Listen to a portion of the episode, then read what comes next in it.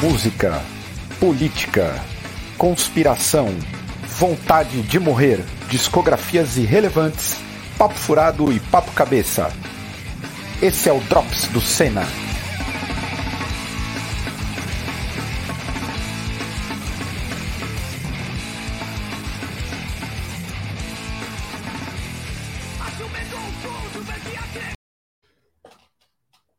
Boa noite, pessoal. Como é que vocês estão? Eu sou o Caio, esse é o canal Cena, seu drops semanal aí de groselhagens e loucuras.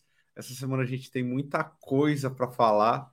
Pessoal que ficou muito feliz com a minha especial performance na semana passada. Prometo que essa semana, neste domingo, neste episódio, serei muito mais comedido. Eu prometo não pistolar loucamente e nem falar mal do Ciro Gomes. Eu vou fazer uma análise sobre o Ciro Gomes séria, beleza? Mas, antes de começar a meter o pau no Ciro Gomes, porque eu sei que os convidados aí são pessoas que não suportam o Ciro Gomes, não suportam Deftones, não suportam OVNIs, temos ateus na mesa aí, que não gostam desse papo de OVNI. Quero pedir para você se inscrever no canal, se inscreve aí, compartilhe o nosso conteúdo quanto puder, ative as notificações, é importantíssimo para a gente. E se você quiser ser um apoiador, você também pode contribuir com a gente olhando na descrição de vídeo. Você pode se tornar um membro aqui no YouTube ou também contribuir pelo Apoia-se ou PicPay. Beleza? Deixa eu já subir da, na mesa, porque esse programa não gosta. É, essa parte da introdução é a parte que eu menos curto. Eu gosto de estar junto à massa, aos meus amigos aqui. Boa noite, Serlene. Começar por você. Deu uma retocada aí no cabelo, que eu tô ligado. Você, ah, eu tive, tá... né? Final de semana. Aqui. Foi tudo bem, tudo certo. Ontem encontrei o digníssimo senhor Esteban Romera e Maia Melchers ah. em uma feira aqui em São Paulo. Digníssimos. Esteban quase derrubou os estandes da feira com aquele carro gigantesco dele, que ele queria sair de qualquer jeito e fez mó barulhaço, todo mundo saiu correndo. E é isso. Vocês, tudo certo por aí? Tudo, tudo certo, tudo certo. Cidadão, Estevão tem umas que às vezes até Deus duvida. Fala aí, Bruno, é ou não é? No, no, Estevão, para mim esse vai ser Estevão. Tudo bem, Bruno? Você tá bem, velho? Olha, eu tive um grande dia por incrível que pareça. Não, a minha semana foi boa, pô, não posso reclamar, não. Ensaio, ensaiamos bastante com o Desalmado, menos o Caio, porque o Caio é. é o Elon Musk do Desalmado, então ele, patrão, aparece lá só quando a gente, trabalhadores ali, eu, Alemão, Estevam, tô ensaiando pra caramba, Caio nem no grupo se manifesta. Olha aqui, isso é um golpe, porque eu tô trabalhando aqui nos bagulhos pra caralho. Mas não fui no ensaio. Eu preciso. Essa semana estarei de volta. Não, mas tá, antes da semana eu tive uma boa semana e tive um bom dia, só o meu cabelo que tá zoado. Aí eu coloquei a toquinha aqui. E também porque tá frio em São Paulo pra caralho. Ô, Vini, você também tá de cabelo zoado? Você tá bem? Tô, tô. É, o cabelo tá zoado. Cara, fazer moicano tem que botar umas pomadas na cabeça, uns negócios malucos. Falei, não, hoje não. Hoje eu vou botar o boné aqui, vou dar uma disfarçada. Mas você dá um tapa no moicano mesmo, assim? Coloca um. Dou, cara. Passa, eu passa uso... a pomada. A dica é pomada finalizadora para cabelos. Assim, enquanto, enquanto eu ainda tenho o cabelo na frente, uma coisa que o cara que corta, brother meu que corta o meu cabelo, diz que já está começando a faltar, né? Então eu faço o moicalvo ainda, né, para a alegria da humanidade, mas o moicalvo, adoro esse termo, esse termo é sensacional. É mas o cabelo, eu... cabelo motel, né? Uma entrada, uma saída e uma sacanagem no meio, né? Pô, eu boa. vou, vou essa frase, Boa, boa, boa. Tem que patentear isso aí. Eu já, eu já peguei o, o Casimiro que falou isso, eu acho. Ah, é? Eu não vi. Meteu essa, né? Meteu essa agora, né? Mas eu também, depois de um show sensacional ontem, eu lavei a alma com crise, um cripta, corja e, e uns satanismos aí gringos e tal. é isso. Que o André já tá falando, né? Não, não reclamar do, do cabelo zoado. O, o, o, Andrei tem cabelo. Que eu acompanho, o Andrei tem cabelo, tá em paz com essa brincadeira aí. Ele tá bem eu em paz. Eu acho que tem que ter um quadro, inclusive, aqui no Senna. De É. tipos de beleza, entendeu? É, vou, vou pôr, porque inclusive a senhora esteve envolvida em um compartilhamento do meme na rede aí sobre homens calvos que fazem as mulheres tristes. Me senti ofendido. Inclusive, eu recebi comentários a seu respeito. Disseram, Olha aí. coitada da Nata. Olha! Ai, cambada de megera, mo- mocreias, terríveis.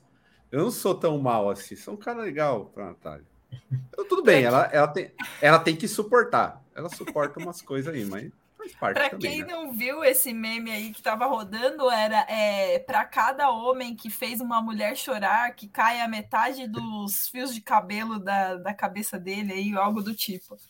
É, é mancada, é mancada. Mancada mesmo. Ciro, você ouviu o que essa semana de bom?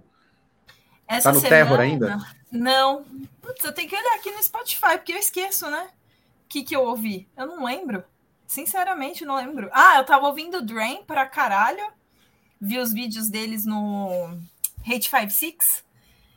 Bom. Petardo, melhor canal para ver show de banda gringa, assim. Então, eu vi vários vídeos deles, vi do, do Gel, que é uma banda que tem uma menina no vocal, muito legal também. Acho que foi isso. Massa. Bruno, você ouviu o que essa semana? Então, mano, assim, nada de muita novidade. É, Eu peguei algumas bandas que eu não escutava faz tempo pra ouvir. Acho que de novidade eu escutei o Terror aí, que tanto que eu vi a Silene compartilhando. E fui lá escutar, ah, fui lá escutar o disco, gostei. É, mas no geral acabei escutando muita coisa que eu não ouvia faz tempo de death metal, assim, né? A praguinha do death metal, sempre o alemão, num dos ensaios aí, ficamos debatendo o Cannibal Corpse, aí fiquei escutando todo, todas, quase todas as bandas de death metal dos Estados Unidos, assim, escutei em loop essa semana. E de diferente, acho que não teve nada. Diferente, tem uma cantora que eu gosto muito, portuguesa, que é tipo um pop rock, chamada Márcia, só Márcia. E, e ela lançou um disco, acho que semana passada, eu parei para escutar de ontem para hoje, porque eu gosto muito, assim, é um pop rock, mas eu gosto pra caramba do, da voz dela É. e dos discos anteriores. E aí eu escutei, chama, é, acho que é Picos e Vales, o nome do, do disco que ela, que ela lançou. Acho que não vai agradar ninguém que tá aqui no chat, ninguém que tá aqui entre nós, mas eu gosto muito, se vocês quiserem comprar o CD É a Márcia, mim, é a Márcia feliz. portuguesa? É, Ah, tá. é a Márcia tá. portuguesa, que eu descobri escutando rádio em Portugal e me apaixonei. É, o Bruno é o único. Até hoje, o Bruno, só o Bruno gostou dessa Márcia. Não, pô, eu, eu fui Ah, eu vou, vou anotar aqui. Eu fui num show, tipo, pô, um evento de vinhos em São Paulo, em algum shopping de boy, assim, eu fui assistir um show acústico dela aqui, cara. Sou fã mesmo. Gloriosa. Então, ninguém vai gostar, mas é o que eu escutei ontem o dia inteiro. O Bruno é Fascinante. um setorista real, assim, da- dessa galera que ninguém conhece, ele sabe, velho. Pô, eu É. conheci escutando, o ra- escutando a música na- no rádio, no carro lá em Portugal. Eu fiquei cantarolando a música até chegar no Wi-Fi, pra eu poder pesquisar o nome pra saber quem era. Gloriosa Márcia. É, eu, eu- ela, ela tem um clipe, tem alguns clipes bonitos pra caramba, eu vi também. Pô, mas é legal. procurar. ela- e, é, assim, falando sério, ela como letrista, ela faz umas letras muito foda, poesia mesmo, assim, é bonito demais, assim.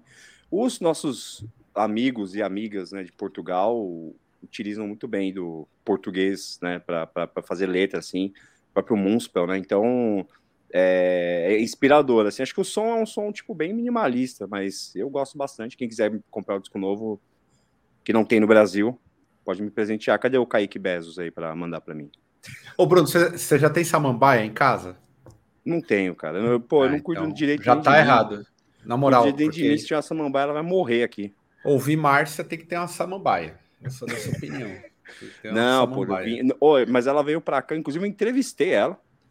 Tem aí Aí. no YouTube. E... e era um evento de vinho, ficamos, pô, a gente encheu a cara lá no negócio, que era os vinhos de graça, tá ligado? Foi muito bom.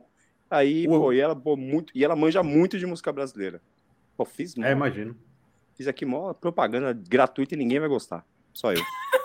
Não, É. é capaz, é capaz que alguém apareça semana que vem falando, porra, Bruno, eu gostei pra caramba. Eu velho." vou escutar, cara. Pode, pode Pô, ser. vão, no, ulti- vão no último clipe e coloquem assim: vim pelo Senna e pelo Bruno.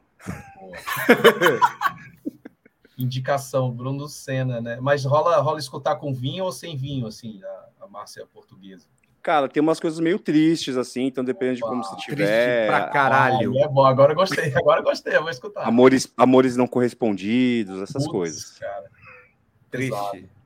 O Bruno Você quer ganhar um meet and greet sozinho com a mina, por isso que ele tá fazendo tudo isso. Não, pô, casada, casada. Ah, Filhos. É. Conheço tudo, tá conheço tudo, conheço tudo. Ô, louco! Minha amiga pessoal no Facebook. Ah, o Bruno não quer assumir discussões nos tribunais. Claramente. Jamais, jamais. Não quero, não. Ô, ô Vini, você, você ouviu o que essa semana de bom? É, no loop eu não tiro já há um bom tempo o MF Doom. Estou escutando tudo que foi lançado. Fui presenteado Nossa com o Mad Villain e o Superwatch em vinil. Adoro. Muito obrigado, Bela, por isso. E tô escutando Warmroth, que eles lançaram agora a... lançaram música nova, né? Lançaram um videoclipe agora com três músicas e bem legal, assim, tal. Gostei do, do videoclipe, gostei da produção, gostei da parada toda, assim, bem legal mesmo, tal. Grindzão Vou bacana. Conferir. Né? Os meninos são lá de, são de Singapura, se eu não me engano, o Warmroth, né? E ele, aquela, não sei se vocês já viram aquela foto clássica de um cara cantando de boné e um bode olhando para ele, pronto. Aquilo ali era o Warmroth tocando na França, era um aquilo ali aqui na França, aquilo ali era um era como se fosse um squat, cara. Essa até até tinha anotado o nome do bodinho, ela já morreu, né? Era uma fêmea ali. Aquela foto clássica, né? E é essa banda de Singapura, assim, o Warmroth já tem um, um, tempinho de estrada aí, um core e tal, e eles estão lançando agora um disco novo para julho, se eu não me engano, e o último videoclipe sensacional, cara, puta super produção, assim, um curta-metragem, bem legal, assim, então tenho foi o que eu escutei durante a semana, né, bem, bem legal mesmo, assim, fica aí a, a Deixa eu fazer uma pergunta. Qual animal vocês gostariam de ter no show de vocês? Uma capivara o quê? Capivara, Aleatório. Capivara seria foda, cara. Capivara seria sensacional. Cara, já, já tem animal demais no nosso show. Não precisa de mais animal, não.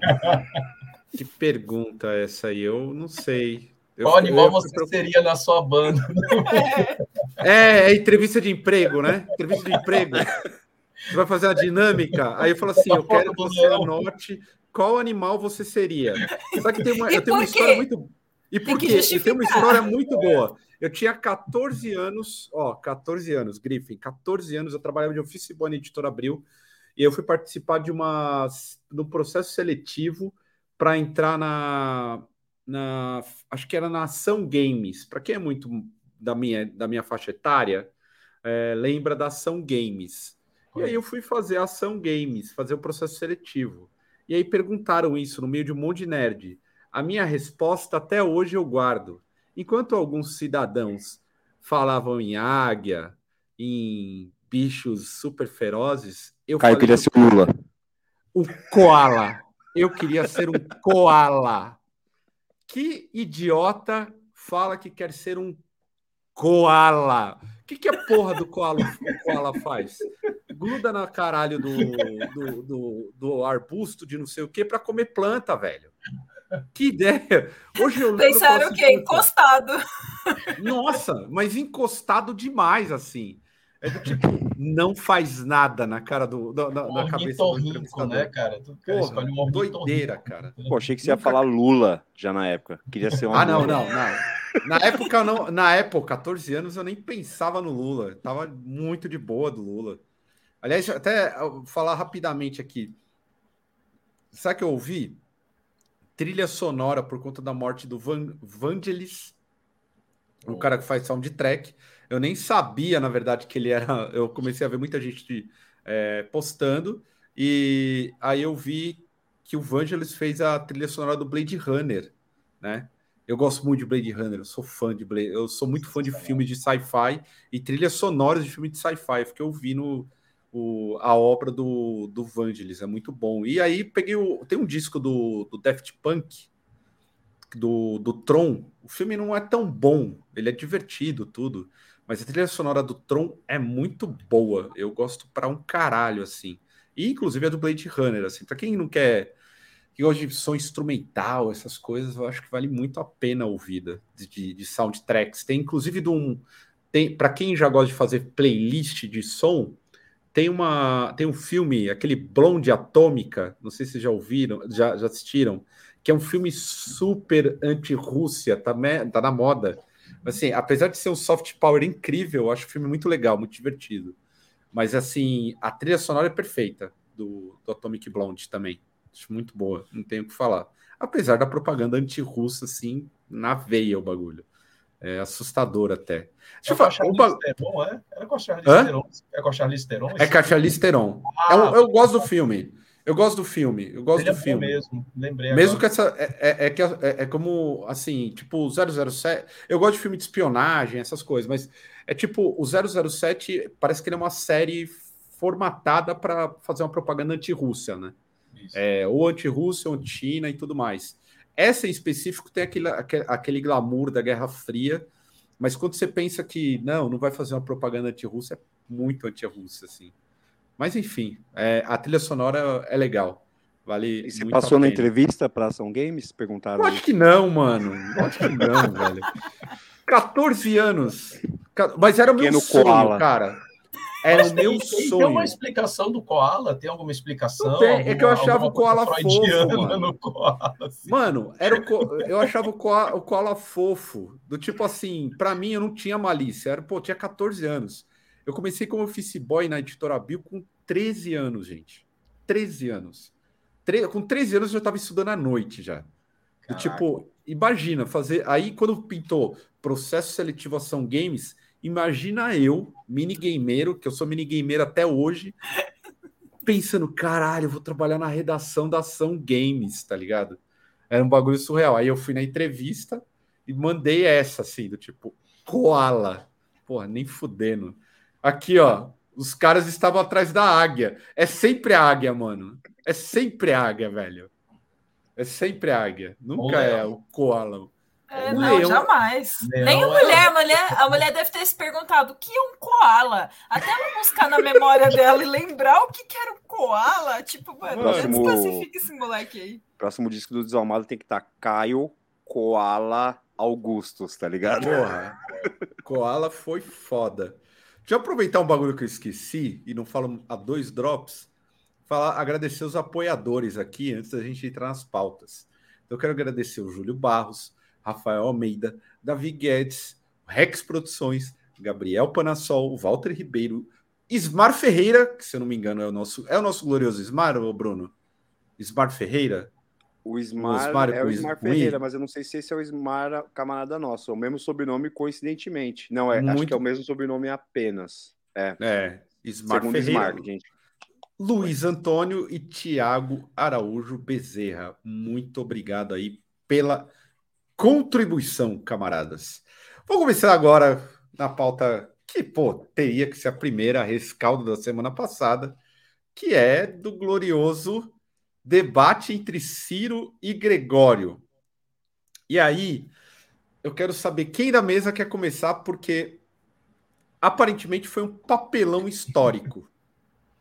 Quem se prontifica a dar o pontapé inicial nesse no que foi esse debate.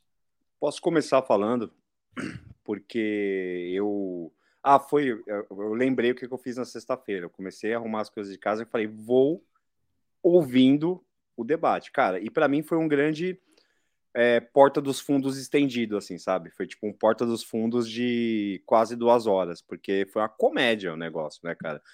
É, eu acho que eu não sei o rolê do marketing aí, quem tá fazendo. Quer dizer, sei quem tá fazendo marketing do Ciro Gomes, mas assim, eu não sei de onde que tiram essas ideias. Eu até vi, acho que o cara do Meteoro falou assim, né? Mirou no Casimiro, mas tá virando o Nando Moura, né? O, o, o Ciro, cara. Porque, meu, primeiro, né? Assim, é... debater com. Debater com o Gregório já não, já não fez sentido. O react que ele fez já foi um bagulho absurdo, né? Pô, falou que o Gregório foi racista, né? É, por ter falado do, do Daciolo e tudo mais. É lógico, várias falas do, do Gregório, tem questões que a gente vai, né? Acho que a gente vai até debater aqui sobre alianças e tudo mais, porque, meu, política institucional é isso, né? Quem, pô, uhum. não é um morango com mel o negócio, né?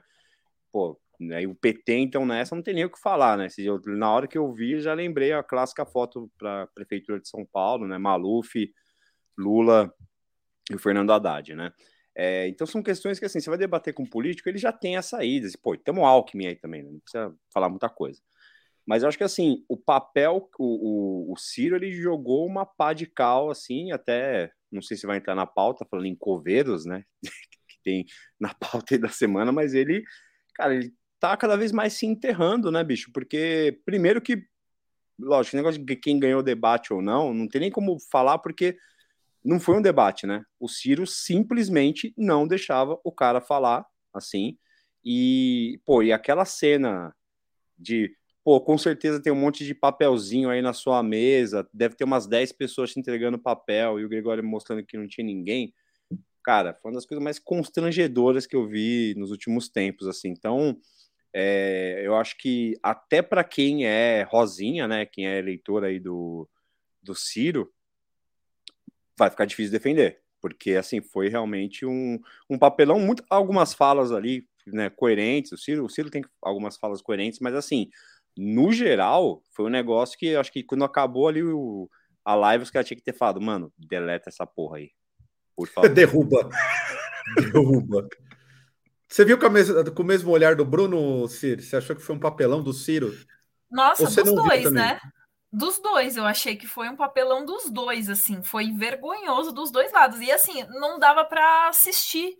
Tipo, eu tentei ver 10 minutos e não consegui, porque era um interrompendo o outro e tipo, você não eh, chegava um atropelo de conversa que você não consegue entender o que tá rolando, tipo, ficou parecendo muito é, briga de ego, na real. Uhum. Porque eles começam falando, é, porque você já começa a live falando que eu sou maconheiro e baixinho. Mano, por que, que você entra numa live com um político cobrando essa fita? Tipo, cobrando que o cara te chamou de maconheiro e baixinho. Tipo, já começa por aí. Eu falei, velho.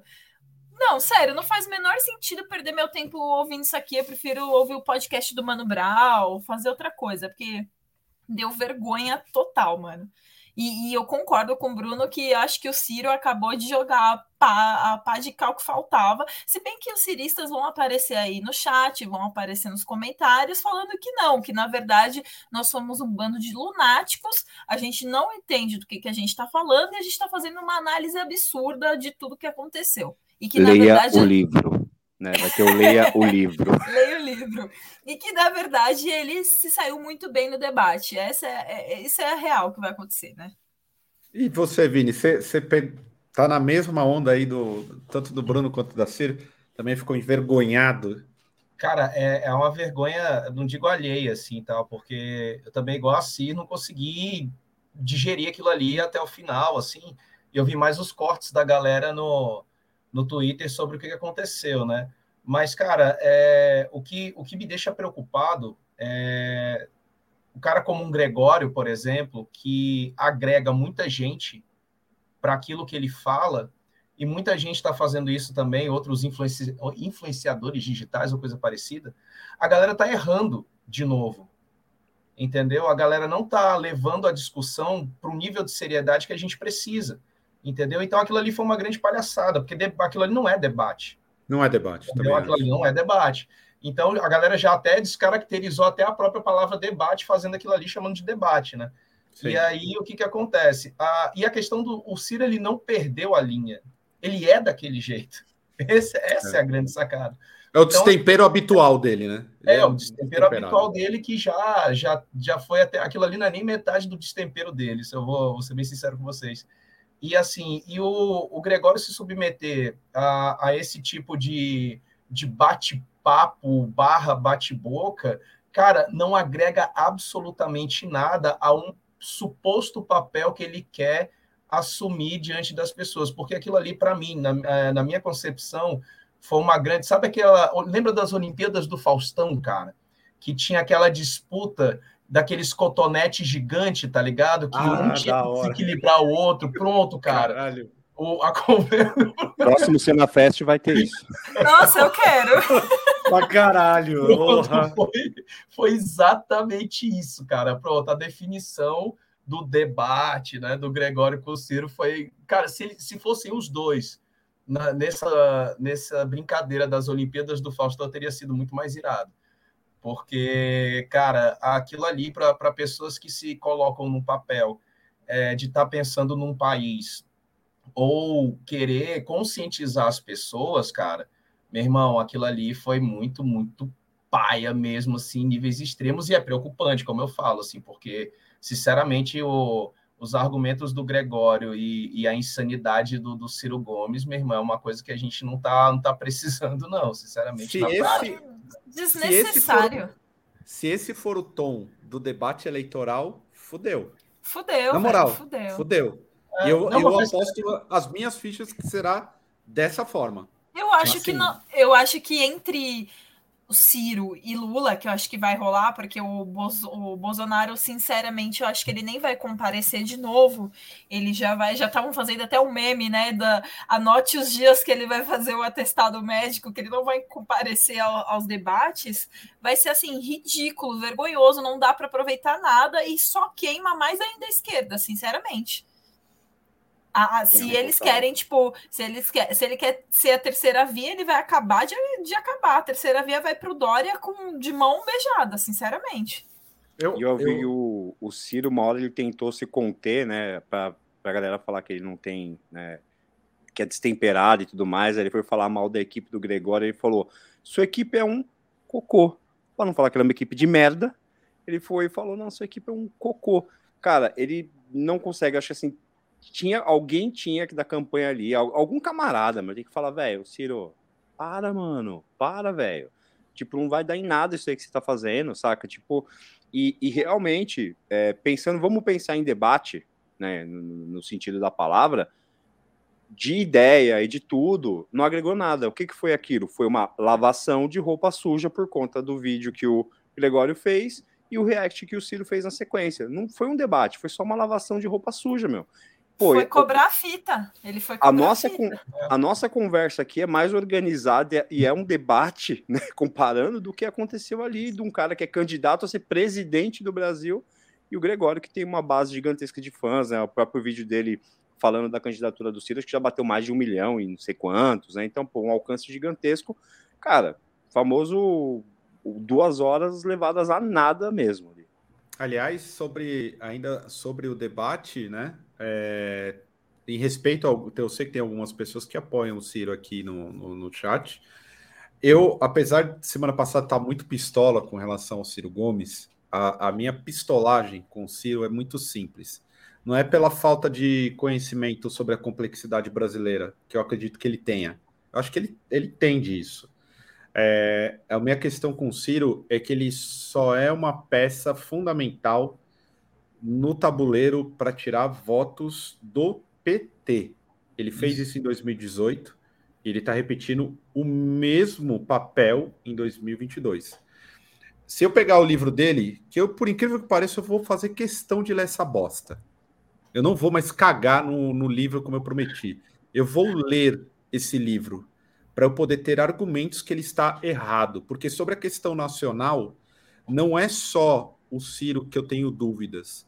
Eu tenho dúvidas, inclusive, de vários setores do PT. E eu nem vou falar da esquerda, da, da menor, do menor grupo da esquerda, que para mim não fala absolutamente nada sobre pontos estra estratégicos das questões nacionais. Não, não, não tem, não tem essa pauta.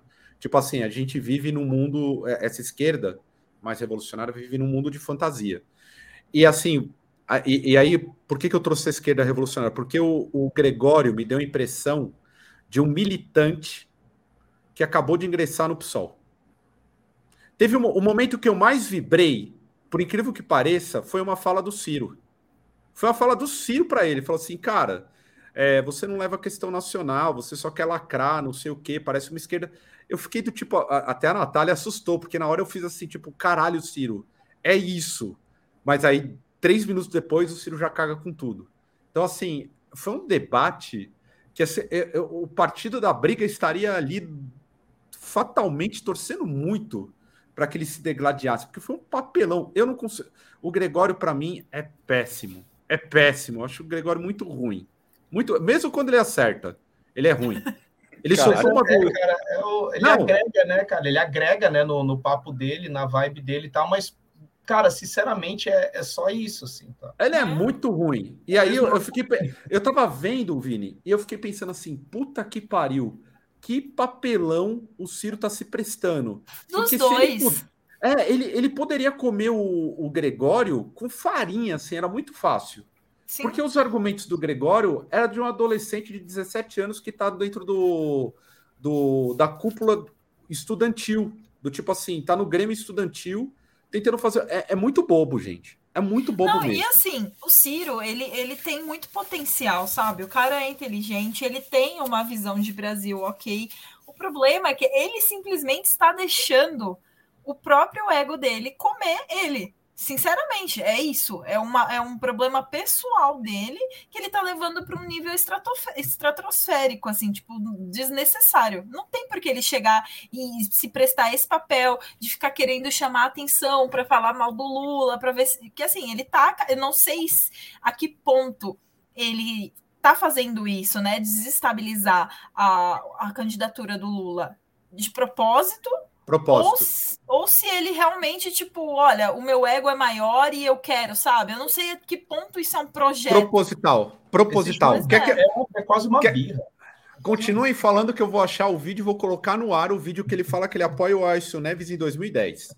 Então, é, proposital. É, é, uma, é, é uma proposital. Birra, cara. É uma birra, porque é um. A galera fala de terceira via, cara, mas é uma galera totalmente perdida, cara. Nem via essa galera tem se você prestar atenção, é um pessoal que atira para todos os lados. Assim, eles pegam todos os assuntos que estão sendo ditos e todas as críticas que são colocadas na internet, eles juntam num bolo e começam a formar um argumento que dispara assuntos para todos os lados, assim, tá? Aí vai ter uma pessoa que vai encontrar um desses argumentos e vai dizer: "Opa, eu acredito nesse argumento. Esse cara falou que eu queria escutar", entendeu? Então não existe uma análise naquilo que é dito e tal. E é isso você vê o tal do debate inteiro isso acontecendo. Né? Tu, chega uma hora que você começa a refletir qual é o sentido daquilo ali e por que você está assistindo aquilo. Né, cara? Então, assim, né, pelo menos filosoficamente falando, você está refletindo sobre alguma coisa, assim, mas é, é vexatório aquilo ali, cara. É, é, é, muito, é muito bizarro, cara. Eu falei, não, velho, o que eu assisti de corte daquilo ali, eu, não, cara, é, é sério isso, né? Aliás, parece, o... o... que o Bruno falou, parece um episódio estendido do, do Porta. Nosso camarada aqui já colocou que é, a, possibilidade de tá disso estar tá sendo usado para aquela velha tática do falem bem ou falem mal, mas falem de mim e eu continuo, continuo estando no topo. Acho que é uma possibilidade, sim. Eu tenho uma impressão, não é, é bem fora de análise política e é totalmente datacu, achismo, assim, eu não não tem. É uma opinião, simplesmente, opinião. Eu acho que o Ciro ele tem uma. Ele é uma pessoa academicamente, politicamente preparada, eu acho. Sim, uma pessoa que né, conhece bem. Mas eu acho que ele tem uma visão. A visão para ele é tão clara, tão clara, tão clara que ele é um cara preparado, que cegou ele mesmo, sabe? A luz é tão forte que ele, que ele fala: não, meu, não tem como, não tem como não me, não me notarem. Então acho que até por isso que ele falou: pô, com essa mentalidade que eu consigo esmagar qualquer pessoa no debate, e eu concordo com o Caio, ele conseguiria, sem dúvida alguma, só que ele tem essa questão que é, meu, cutucou, é o ego. Acho que você tá multado, assim, mas acho que é o, o, o... Era isso, é o ego. É o ego, tipo, pô, aquela história lá, até, pô, antes de acontecer o debate, já vi corte de vídeo pessoal colocando, será que vai ter pescotapa, essas coisas, porque o pessoal sabe que meu, o Ciro, se você ficar esquerando e provocando, ele cai na provocação, meu. Tipo, ele, ele é o cara que na Libertadores seria o primeiro jogador a ser expulso, sabe?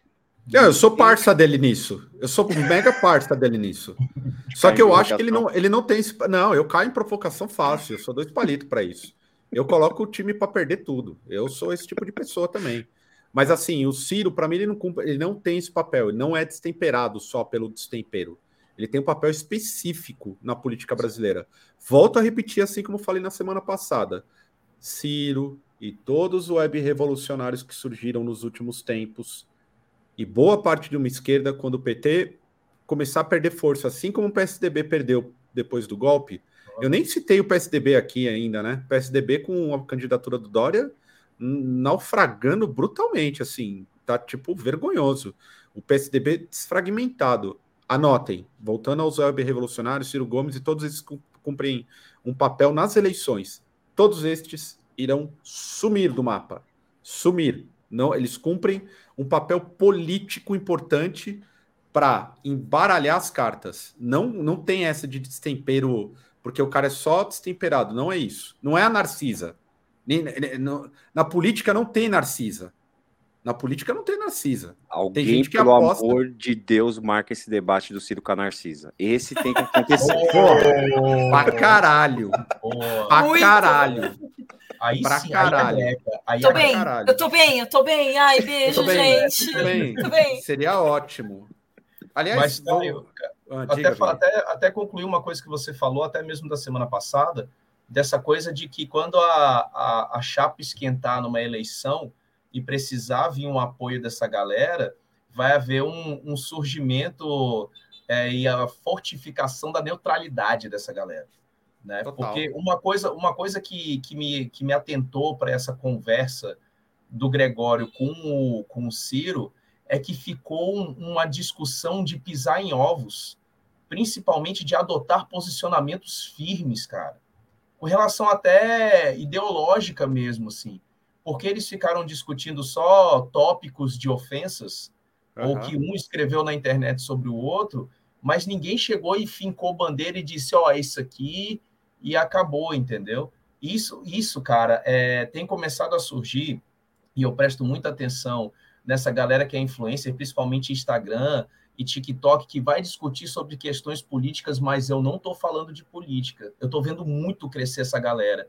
Eu estou falando de política, mas não é política. Entendeu? Uhum. Então é uma galera que está tentando entrar numa neutralidade sobre esses assuntos e acabam falando coisas que convencem as pessoas, e elas vão acabar assumindo uma neutralidade também. Exato. Isso foi uma das coisas que pecou muito em 2018. Aliás, questão da, de lavar as mãos e pronto, vou ver no que vai dar, você já sabendo no que ia acontecer. Essa né? pergunta do Luiz Marcos, ela é interessante pelo seguinte. Ele perguntou, como que vocês enxergam a possibilidade real do Bolsonaro governar mais quatro anos? Eu acho muito possível.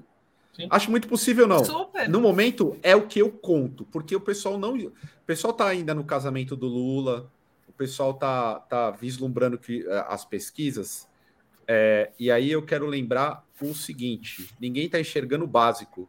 O Bolsonaro está liberando o cofre, dinheiro para meio Exato. mundo para ter apoio. Então, assim, eu queria perguntar para vocês: vocês estão preparados para mais quatro anos de governo Bolsonaro? Não. Eu acho que é muito possível. Não, mas assim, vamos lá. É. Preparado ninguém está, né? Preparado, preparado ninguém está, mas assim, da possibilidade, ela é algo concreta? Eu acho. Eu acho super concreta. Ele sabe muito bem manipular a máquina do Estado. A hora que a máquina. É que a máquina também ainda não deu play na corrida eleitoral, né? Vamos contar isso também. A gente está só ainda com burburinhos, a coisa está muito superficial. Não ligou ainda a fazenda de robô. A hora que der play na fazenda de robô ali de fake news, que o, o Bolsonaro começar realmente fazer fechar acordos, passar várias coisas, aí a gente vai ver quem é quem. Se o Lula vai ganhar só no gogó, porque, né, apoio ele tá difícil de conseguir. Inclusive, já falei disso, vou repetir e a gente vai entrar nessa pauta depois. Eu acredito numa possibilidade de tentativa de golpe, inclusive, se ele não passar. Eu acredito que isso vai acontecer. Ele tem, ele tem gente que apoia ele dentro disso. O PT não tem um acordo, uma abertura tão fácil dentro das Forças Armadas. Né? Ele tem um difícil diálogo e trânsito dentro das Forças Armadas. Então, assim, eu acho muito possível que ele, ele vença a eleição, ou se ele não vencer, ele pode tentar um golpe sim, e ninguém tá parando para pensar nisso. Ninguém Também tá falando. Você acha a mesma coisa, Bruno? Você acha que o, o, o PT, em especial, está subestimando a força e a base social do Bolsonaro? Eu não sei se o PT está subestimando, mas, mas eu acho que assim, o, os fãs do PT, eu vou colocar assim, não vou falar nem militante. A galera tá com um discurso muito de já ganhou mesmo. Eu acho que uma coisa que o Ciro falou que foi certo lá no, no suposto debate é que, cara, apesar do Bolsonaro estar tá crescendo e tal, nas, em 2018, as pesquisas também, não, as primeiras pesquisas, o Bolsonaro estava lá atrás, né, cara? E assim, ele tem a máquina na mão. Tem a máquina na mão. Então, assim, isso no ano eleitoral é muito, é muito forte. É muito forte. Por mais que vão falar, ah, tá desgastado, tá isso, aquilo, mas vamos ser bem honestos. Quanto tempo que você não escuta, vai, uma, uma grande, uma grande bobagem que ele falou, assim, daquelas de. Meu, ele tá agindo nos bastidores, saca? Então, assim, eu vejo todas essas possibilidades que a Cir colocou, eu acho que elas são reais mesmo. Eu acho que ela não é uma coisa só para causar histeria, não é uma coisa ilusória. Acho que são possibilidades reais. Eu acho que precisa ficar de, de ficar atento sabe? Ficar muito atento a isso. E assim, acho que inclusive esse suposto debate entre o Ciro e o Gregório mostra como perde-se tempo. Como, né? Como perde-se tempo num, num, num momento tão importante assim, sabe? Então, é, a notícia. Por quê? A notícia que vai ficar aí por dois, três dias, não sei o quê, é a merda desse debate e um monte de coisa acontecendo assim, a famosa boiada passando a rodo, dinheiro para tudo que é canto. Então, possibilidade tem. E, meu, e achar que. E contar com essa, com essa ideia que, pô, vai ganhar. Meu, não começou a campanha. A campanha não começou. E, quando, e, quem, e quem já trabalhou. Assim, eu já tive a oportunidade de tra em trabalhar em campanha política. Não há limites. Não tem limite. Não tem, mano, não tem fair play, jogo. Mano, a gente estava até a gente estava até comentando disso. Eu acho que foi aqui no Drops que a gente comentou em algumas edições de algumas agências de marketing que trabalham dessa forma. Então, assim, tem muita coisa por trás, que tem agência que planta fake news, que, que faz os perfis, que ganha engajamento nas redes sociais para isso e tudo mais. Então, assim, a máquina é suja, ele tá com o establishment do lado dele, ele tá fazendo, tá aprovando, aí a gente vai entrar nessa pauta depois da privatização da Eletrobras, tem um porquê disso, não é só bobagem. Então, assim, tem várias emendas que vão passar e a gente simplesmente não vai ter nem essa noção. A coisa vai passar e beleza, foi. Até aproveitar, diga, diga, Vini.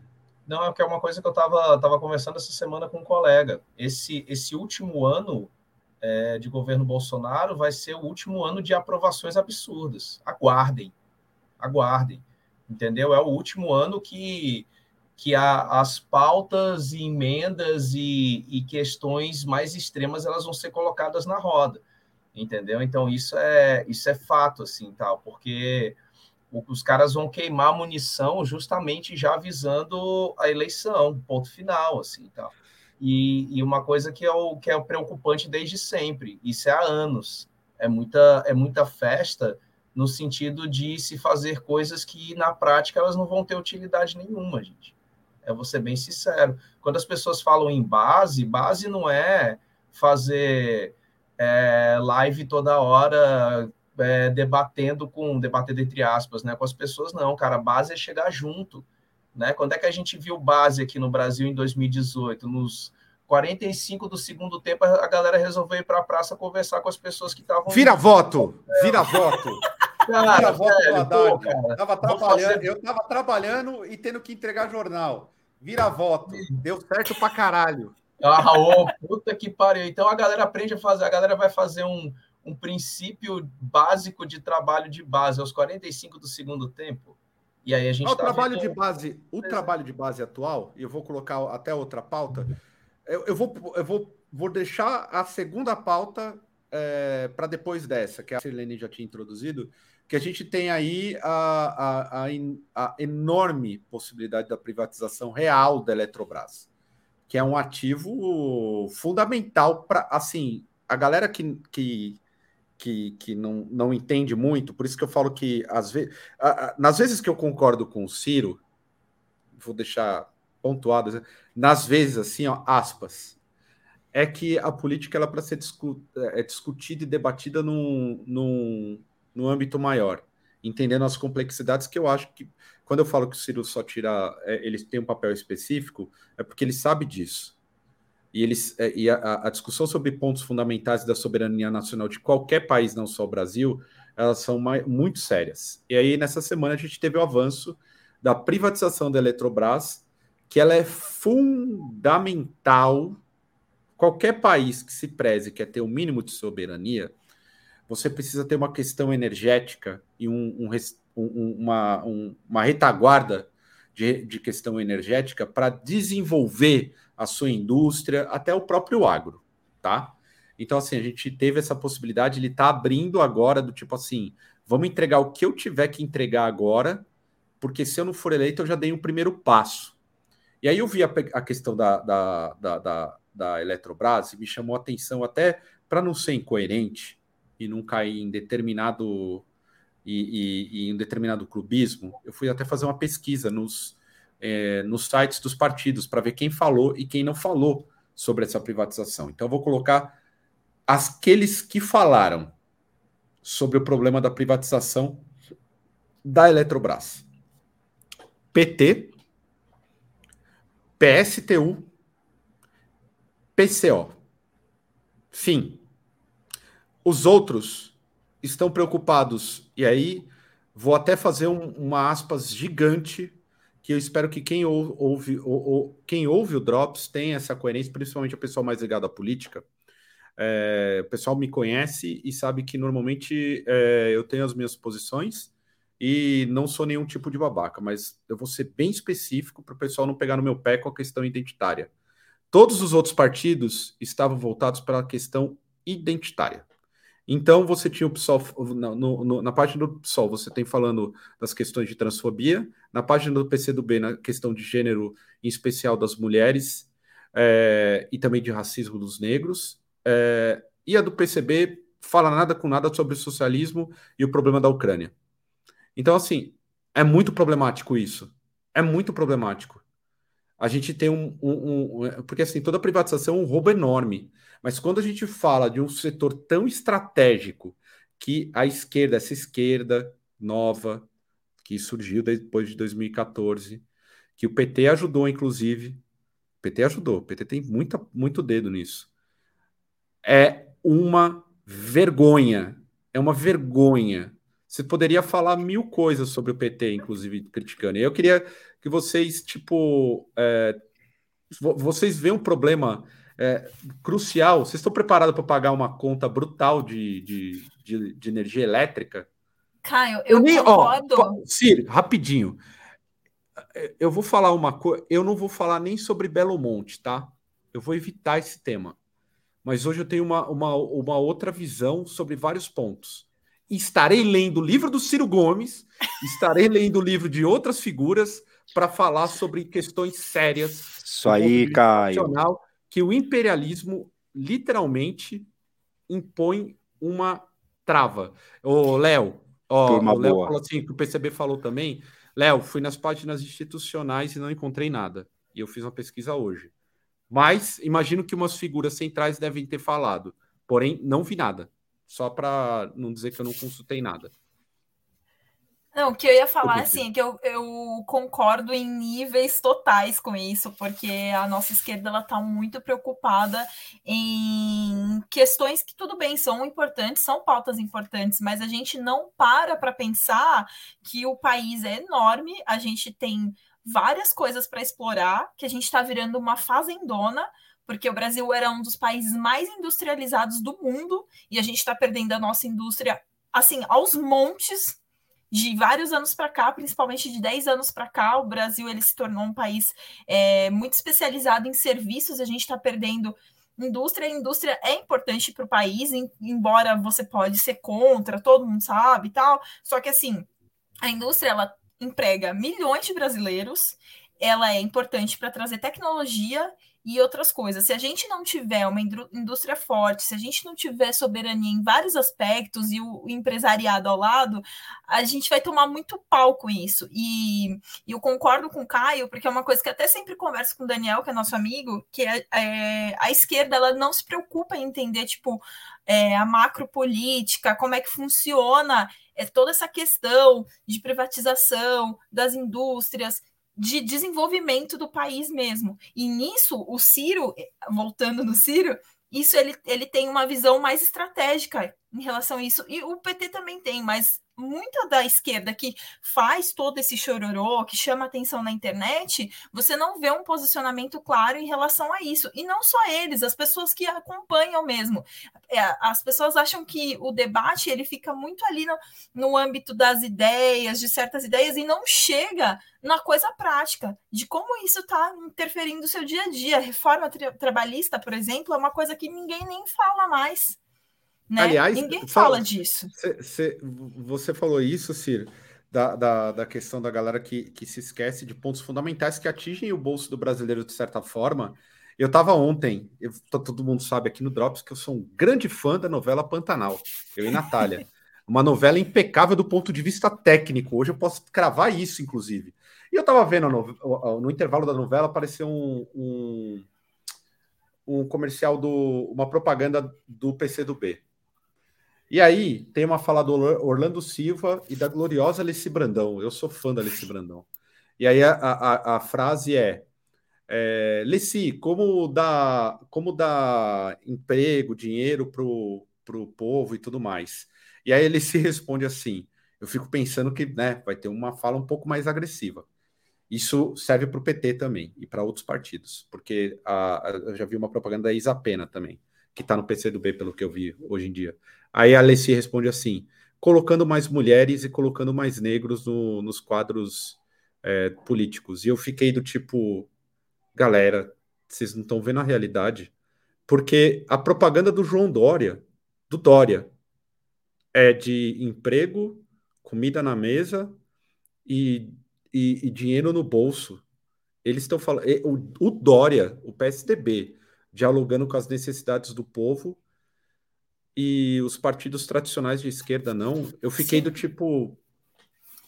E, eu fiquei pensativo ontem. Fiquei tipo, caralho mas é que é a pauta que está em voga no momento. E é isso que vai trazer muita gente que está para fora da política para dentro. Eu acho que eles, eles pensam, acredito eu, que eles pensam dessa forma que eles vão atrair as pessoas para dentro do partido e tudo mais. Vai. Mas, assim, só para completar a questão aí da privatização, eu estava vendo aqui que, por exemplo, é, boa parte disso vai para o Tesouro, vai para o caixa do vai para a Caixa do Tesouro Nacional e que os especialistas estavam falando que, assim, por um tempo vai dar, tipo, um, desconto ínfimo, mas se a gente for parar para pensar, isso é estratégico, porque vai ser por um tempo, vai ser o tempo que ele vai usar isso na propaganda política dele, para ele né, ajudar no argumento, e depois vai aumentar e vai ficar absurdo novamente, como a gente sabe. Né? Então ele vai usar esse argumento da privatização por um tempo que vai ser bom para as pessoas, que vai baixar o preço da conta e depois isso vai aumentar novamente. Isso para ser bem básica, né? Para ser bem Sim. básica. Sim. E, e com a com... conta alta, né? A gente tem problema novamente com indústria que a gente precisa, no bolso do próprio trabalhador que já tá caro para caralho e vai continuar cara. E assim, ninguém pensa nisso, ninguém para para pensar nisso. Até teve um. Antes de eu passar a palavra para o Bruno, Bruno quer comentar algo aqui. Eu queria. Não? Não, Bruno. Você fez eu ia falar assino com os relatores, meu. Não tem é, o que dizer, eu, sabe? É isso aí. Eu queria, eu queria colocar uma questão que até o, o, o Patrick Mendes colocou sobre a questão identitária. É, eu, quando falo da esquerda identitária, eu não quero desaboná-los. Eu só acho que é uma pauta que deveria estar em segundo plano, e não estou falando que é uma pauta que não seja importante as, todas, todo, a gente deve enfrentar todo tipo de opressão. É, isso é muito óbvio. O problema é que no plano atual ela também foi absorvida pelo imperialismo e tem sido usada contra a classe trabalhadora. Se você tem um problema com a classe trabalhadora, como nós aqui temos, acho que todos nós aqui temos opiniões diferentes dos, da classe trabalhadora de forma geral. Ontem mesmo eu estava num, numa feira aqui do lado de casa, mineira, e ali era um pessoal mais interiorano, é um pessoal mais provinciano, vou colocar dessa forma. É, ali, no 80% deveria votar no, no, no, Bolsonaro, mas eles continuam sendo trabalhadores. Então, eu tenho que dialogar com esse povo, e eu sei que esse povo está.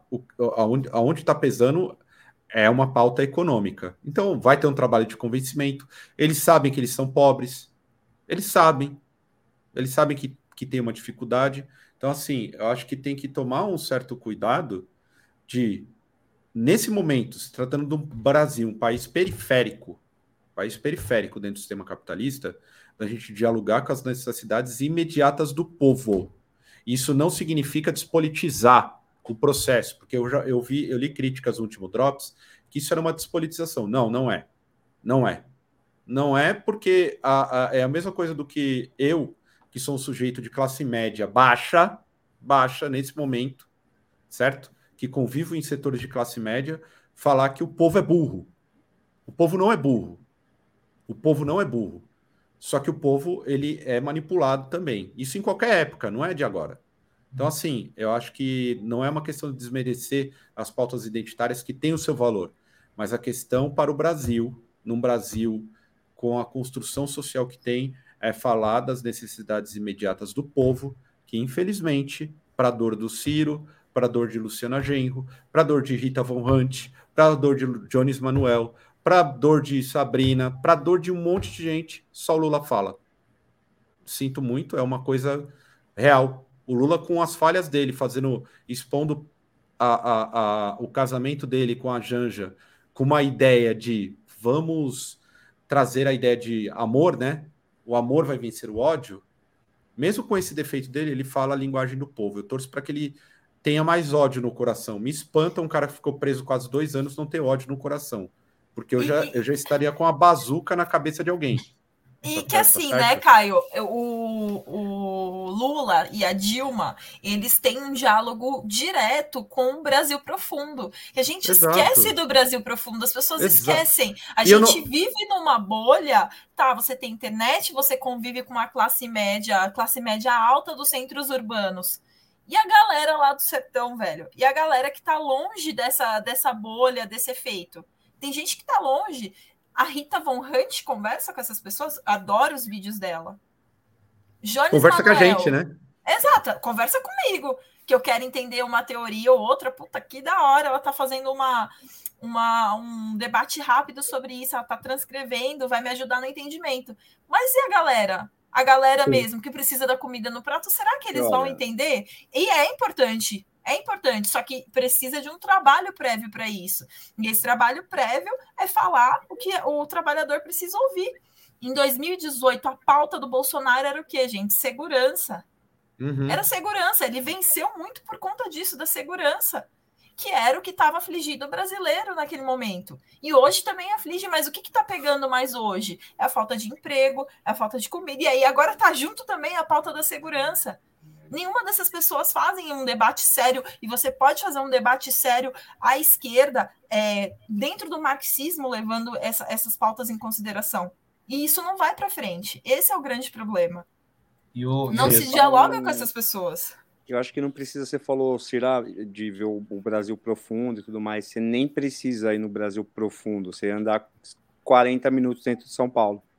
Exato e ver o que está acontecendo. Acho que há algum tempo a gente poderia falar, não, pô, agora é olhar para o lado, literalmente. E esse é o problema, né? A galera não está olhando para o lado para essas questões que realmente estão, são fundamentais a gente trazer agora. Pô, não falar, não dar importância real para a questão da Eletrobras, por exemplo, não, eventualmente não nem citar, pô, sacanagem isso, sacanagem, sabe? Porque eu até, eu, eu até brinquei assim, tipo, pô, escrevi na minha conta de luz agora há pouco, pago, pago com atraso, saca? Porque, pô, o negócio, pô, moro sozinho, o negócio tá vendo um preço absurdo. E vai acontecer justamente isso que você falou, Ciro. Vai ter ali há uns três meses ali de, pô, olha como é que ficou legal, tá vendo, gente? É o caminho, privatização. E aí já começam a querer falar de outras coisas. Vou passar um tempinho, meu amigo. Ninguém vai conseguir. Ninguém vai conseguir. É a mesma questão da telefonia, né? A telefonia é. também foi desse jeito, né? A telefonia Galera, foi, você sim. Tem, você, tem um, você tem um plano é, a longo prazo. A curto prazo existe a melhoria, a longo prazo você começa a ver a consequência, né? E é uma coisa que é, é preocupante da galera não olhar a real situação, né? Você vê, o, eu lembro quando rolou aquele fuá todo do, do programa do Lula com, com o Mano Brown, entendeu? Mesmo a galera que era contra o Lula falava de, de se sentir representado na fala do cara. Entendeu? Então, o fato de você ter a sua fala chegar para as pessoas ela é extremamente importante, cara, e não necessariamente a sua postura intelectualizada, que uma pessoa intelectual não precisa estar tá vomitando a cada segundo que ela é intelectual, né, como acaba acontecendo, você afasta as pessoas de perto de você, cara. Você afasta, velho. Entendeu? A, a, tua intelectualidade, cara, era para estar tá sendo utilizada por um trabalho, né, para encher a barriga da rapaziada, cara, para fazer um serviço ali direto, cara. Né? É, a, a, que assim falou, essa bolha da internet não coloca a gente é, ali de frente com a situação. E nem quem está na situação colocar de frente para a gente, assim. É uma parede como se todo mundo tivesse do alto, é, teorizando, analisando tudo e chegando a conclusões maravilhosas e os outros batem palma, mas a galera fala, e aí? E aí, como é que... Beleza, massa, parabéns, bacana, é importante o seu trabalho, mas e aí? Qual é o, o, o nível de diferença que isso está tá causando, o nível de impacto que isso está causando? E eu falo muito isso sempre, né? Obviamente que eu vou falar isso do, do, do espaço que eu tô, que é a área da educação, entendeu?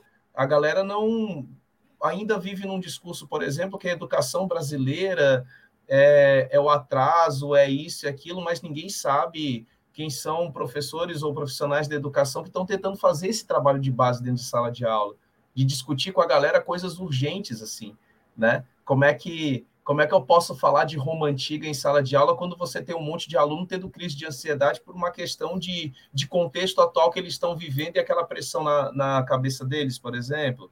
Né? Então, assim, como é que eu vou fazer isso? Se você não, eu tenho que discutir coisas urgentes com as pessoas, entendeu? Então é, é, é esse é esse não dar um passo à frente necessário é o que está acontecendo, né? A gente sabe dos problemas, a gente está vendo, mas e aí, como é, onde é que esses problemas vão chegar? Onde é que a galera vai chegar realmente, né? Você vê o, o, o padre aí, né, fazendo o trabalho dele aí em São Paulo, né? Como é que é o nome dele? Júlio Lancelotti.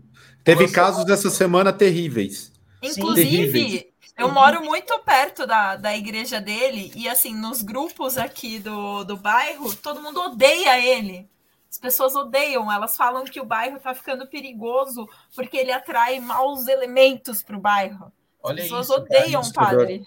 Então, pô, Olha... tá vendo alguém que tá arregaçando a manga ali, velho.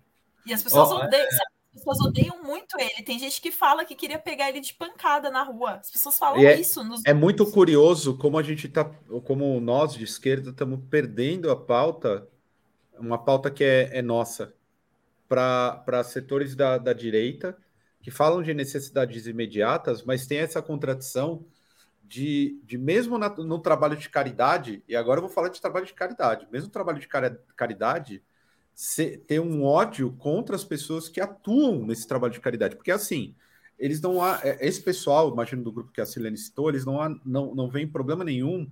Eles devem ser frequentadores de alguma de alguma central de igreja ou de uma igreja evangélica. Católica, enfim, não, católica. Cató mesmo. Católica.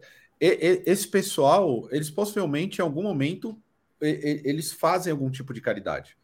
É, mas veja, a, a gente está perdido a tal ponto que uma vez eu, eu, ouvi uma crítica que eu achei lamentável e muito triste de um camarada é, de esquerda falando sobre a questão de, é, de esmola, de, de você ser solidário às pessoas pobres, que isso desmobiliza despolitiza. Eu achei muito triste, eu não nego o meu passado cristão, eu tenho um, um lado cristão muito forte.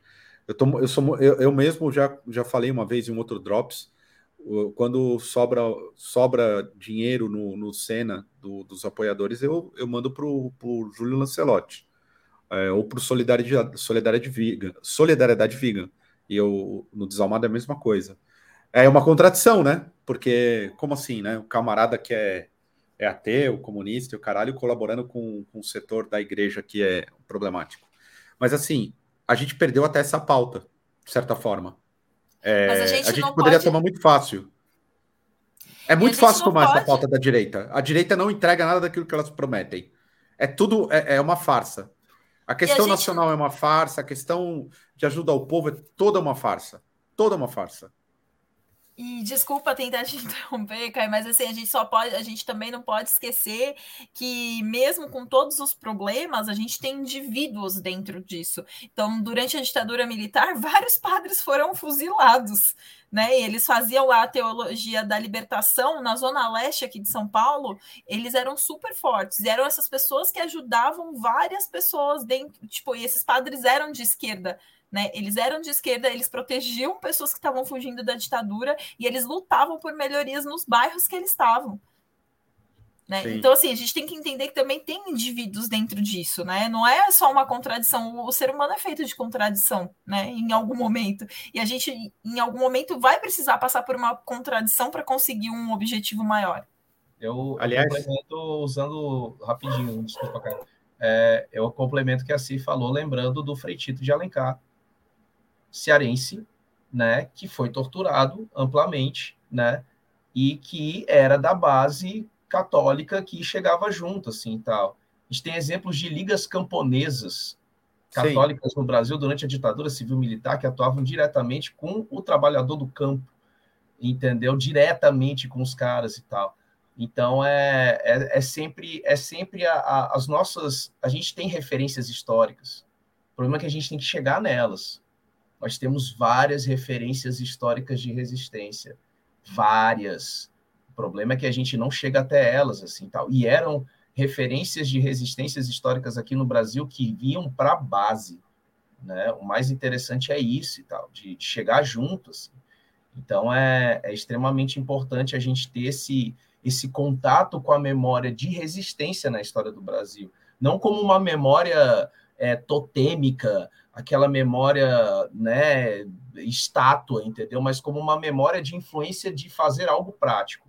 Né? Isso, isso é, é muito importante. Assim. Deixar de romantizar um pouco e pegar essas influências para traçar estratégias, atitudes, posicionamentos e, e por aí vai. Então, o Freitito é sempre uma referência extremamente importante nesse quesito, até. Sim, sim. Até aproveitar aqui, ó, o Jean Lucas, que é bolsonarista e gostou da gente. Assim, Jean Lucas, a gente, de certa forma, mete o pau no Bolsonaro, mas por uma questão também e fundamental daquilo que ele faz a parte econômica, que é de uma entrega e uma farsa nacionalista que, olha, coloca, por incrível que pareça, coloca no chinelo figuras é, como o Fernando Henrique e tantos outros patriotas que prometeram tanto, mas fazem, fazem muito poucos, muito pouco pelo povo brasileiro. Até vou colocar uma situação que eu achei patética essa semana, patética, que é a do Elon Musk vem ao Brasil. Será que o Estevão foi recebê-lo? O Estevão, que é um grande entusiasta aí do Elon Musk. Cara, vocês viram essa cena do, do, do, do Elon Musk se reunindo no interior de São Paulo com um grupo de empresários o, e a comitiva do presidente se locomovendo para falar com o Elon Musk? Eu vi, achei. Primeiro, quero só pontuar, porque eu não quero falar muito sobre. Eu já tô puto porque colocar satélites na Amazônia significa muita coisa, ainda mais de um cara que fez a, risque, a riqueza dele estratific, estratificando a, a, a, o Congo, se eu não me engano, em uma parte do continente africano. Então ele vai colocar uma tecnologia para monitorar a Amazônia que é rique. Ó, galera, a Amazônia tem o tamanho da Ucrânia e é um lugar riquíssimo de recursos é, naturais, riquíssimos.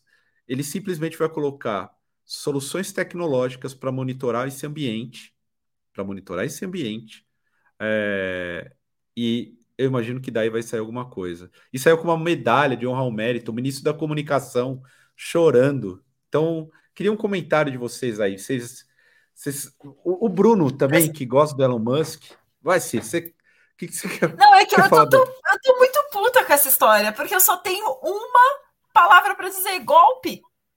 Pra ele caralho, vai, né? Ele veio financiar, ele veio fazer o acordo do golpe, igual ele fez na Bolívia, que é um país rico em lítio. E ainda depois ele falou: dou golpe em quem quiser. Então, assim, a pessoa tem que ser muito trouxa para não achar que ele veio aqui para fazer a, a linha vai ser acordo, né? Só isso que eu quero dizer. Só isso. Bruno, é você que tava que você aí. retire o que você disse sobre a minha admiração por. Não, falando. Agora falando eu sou, sério, eu sou o Milton gost... Neves do underground. Gostei da visita porque proporcionou um momento que é o momento do, das coisas que eu gosto, né? Setorista de celebridades, que é Patrícia Bravanel comparar Elon Musk a Noé. Eu acho Puta, que isso teve mim... essa, né? Puta, teve essa. Eu, para mim, já valeu a visita. Ela volte mais vezes para ver se Luciana Gimenez não compara a Moisés e por aí vai. Agora, pô, meu, E, e, e, o pior, né, assim, sobre, sobre esse, esse rolê todo aí do. Foi o Fábio Faria, né, que acho que, que, que, que arranjou, né, todo esse rolê. E a gente estava falando sobre telefonia e parte de, da, da, da reunião foi com o pessoal, né, de, da Oi, Vivo, TIM, Claro, etc., justamente para essa questão que, que você e a Cir já citaram, né? É, é o famoso por, por que nosso glorioso Gregório e o glorioso Ciro não falaram sobre isso, por exemplo. Não colocaram isso na pauta deles.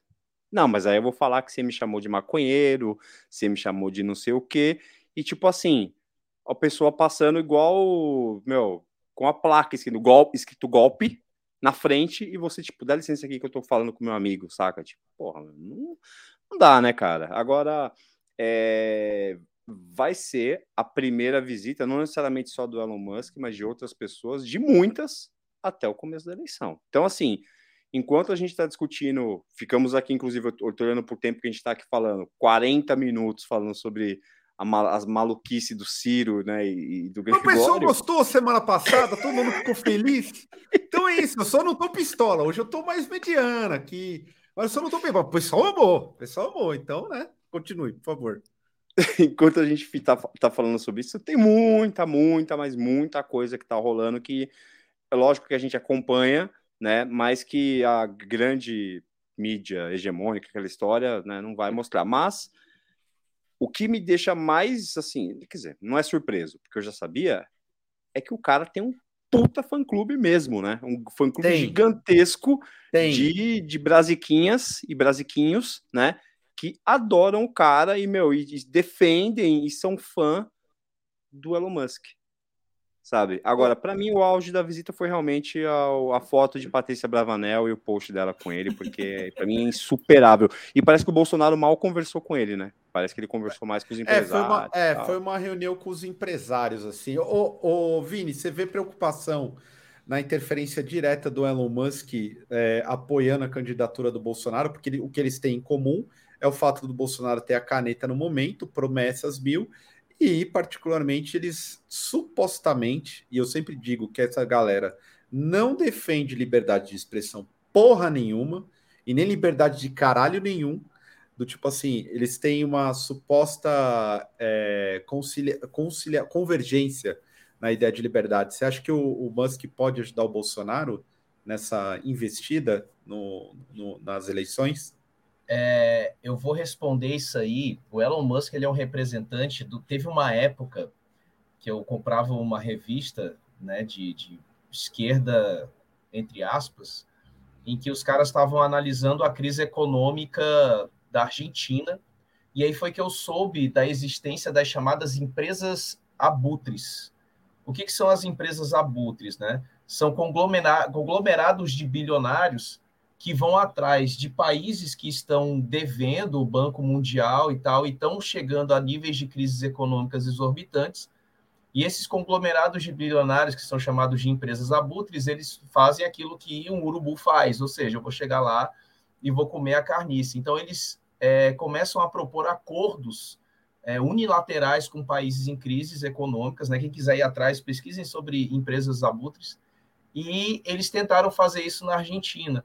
Só que houve, houve uma mobilização, principalmente do setor trabalhista, dos caras muito pesadas na época, denúncias e várias outras coisas que não, não, não, não caminhou tanto é, esse entreguismo, digamos assim, da economia argentina, né?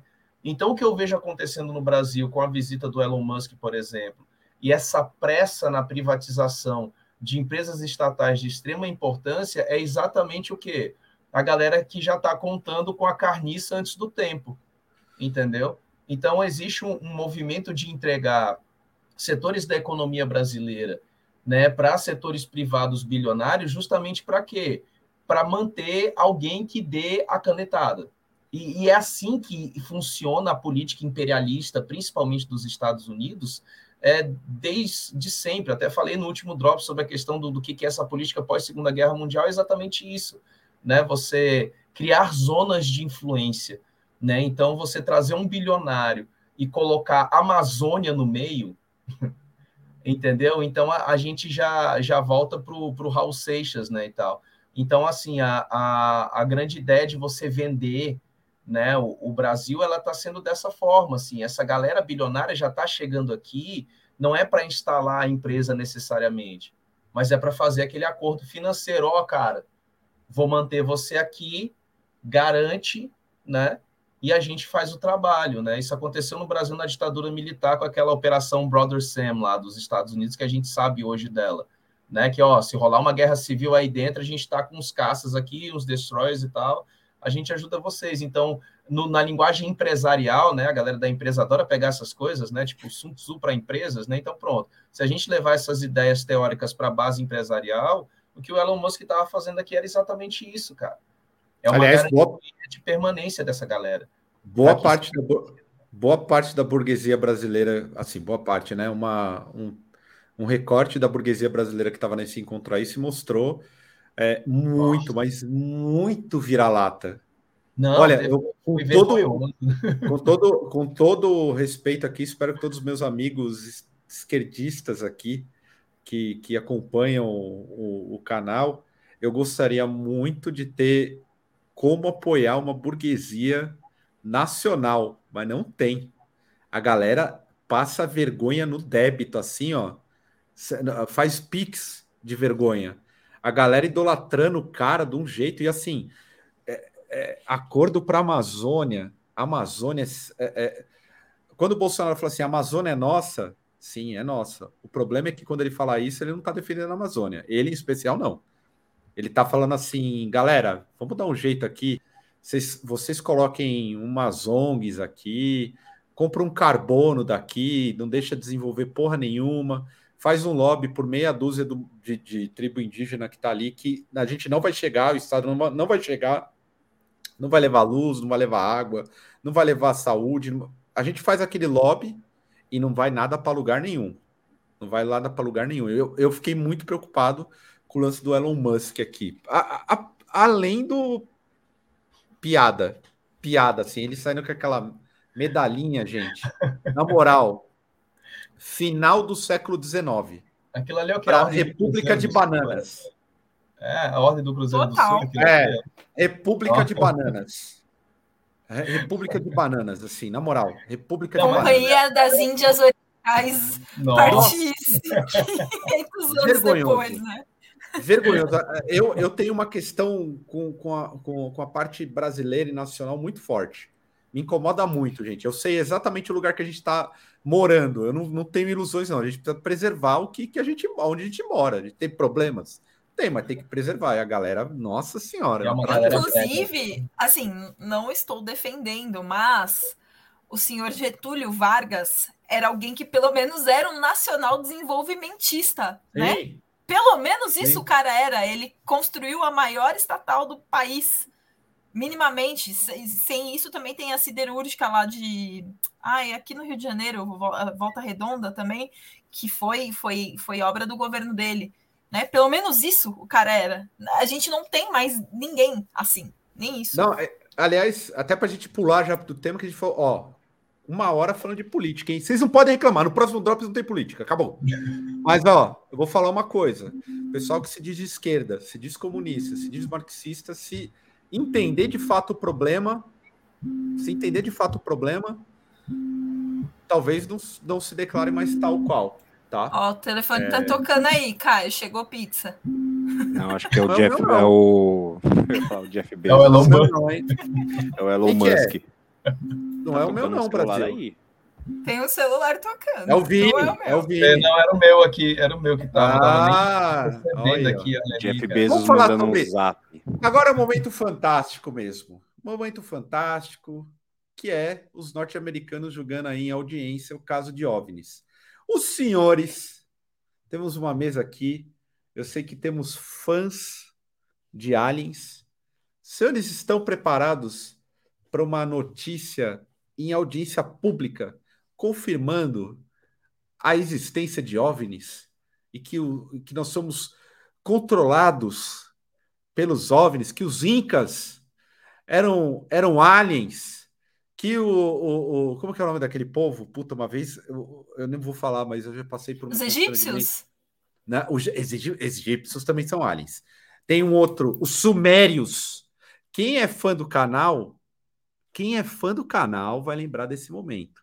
Eu passei por um momento com os sumérios em um determinado, um determinado episódio que eu queria me jogar da cadeira, mas não pude me jogar, em respeito ao amigo. Mas e aí? Vocês estão preparados para a verdade da Área 51?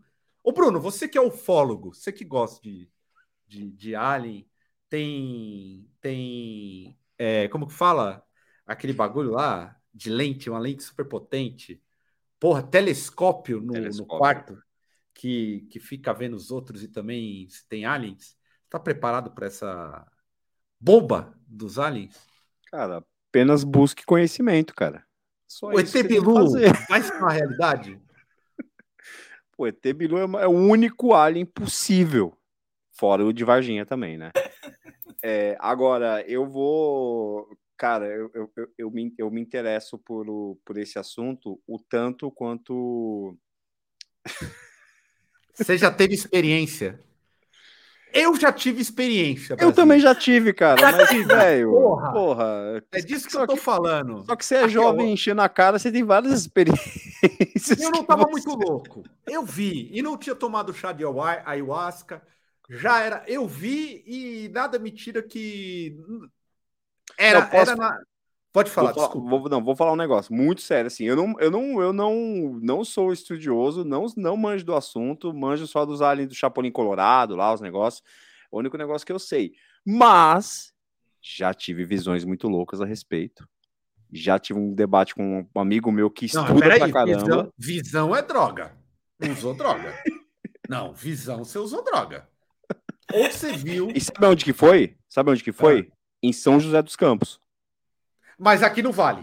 Aqui não vale. Em São José dos Campos. José, São José dos Campos é, é, da FAB, da, da outra lá, porra, do que controla satélite é da Vibras.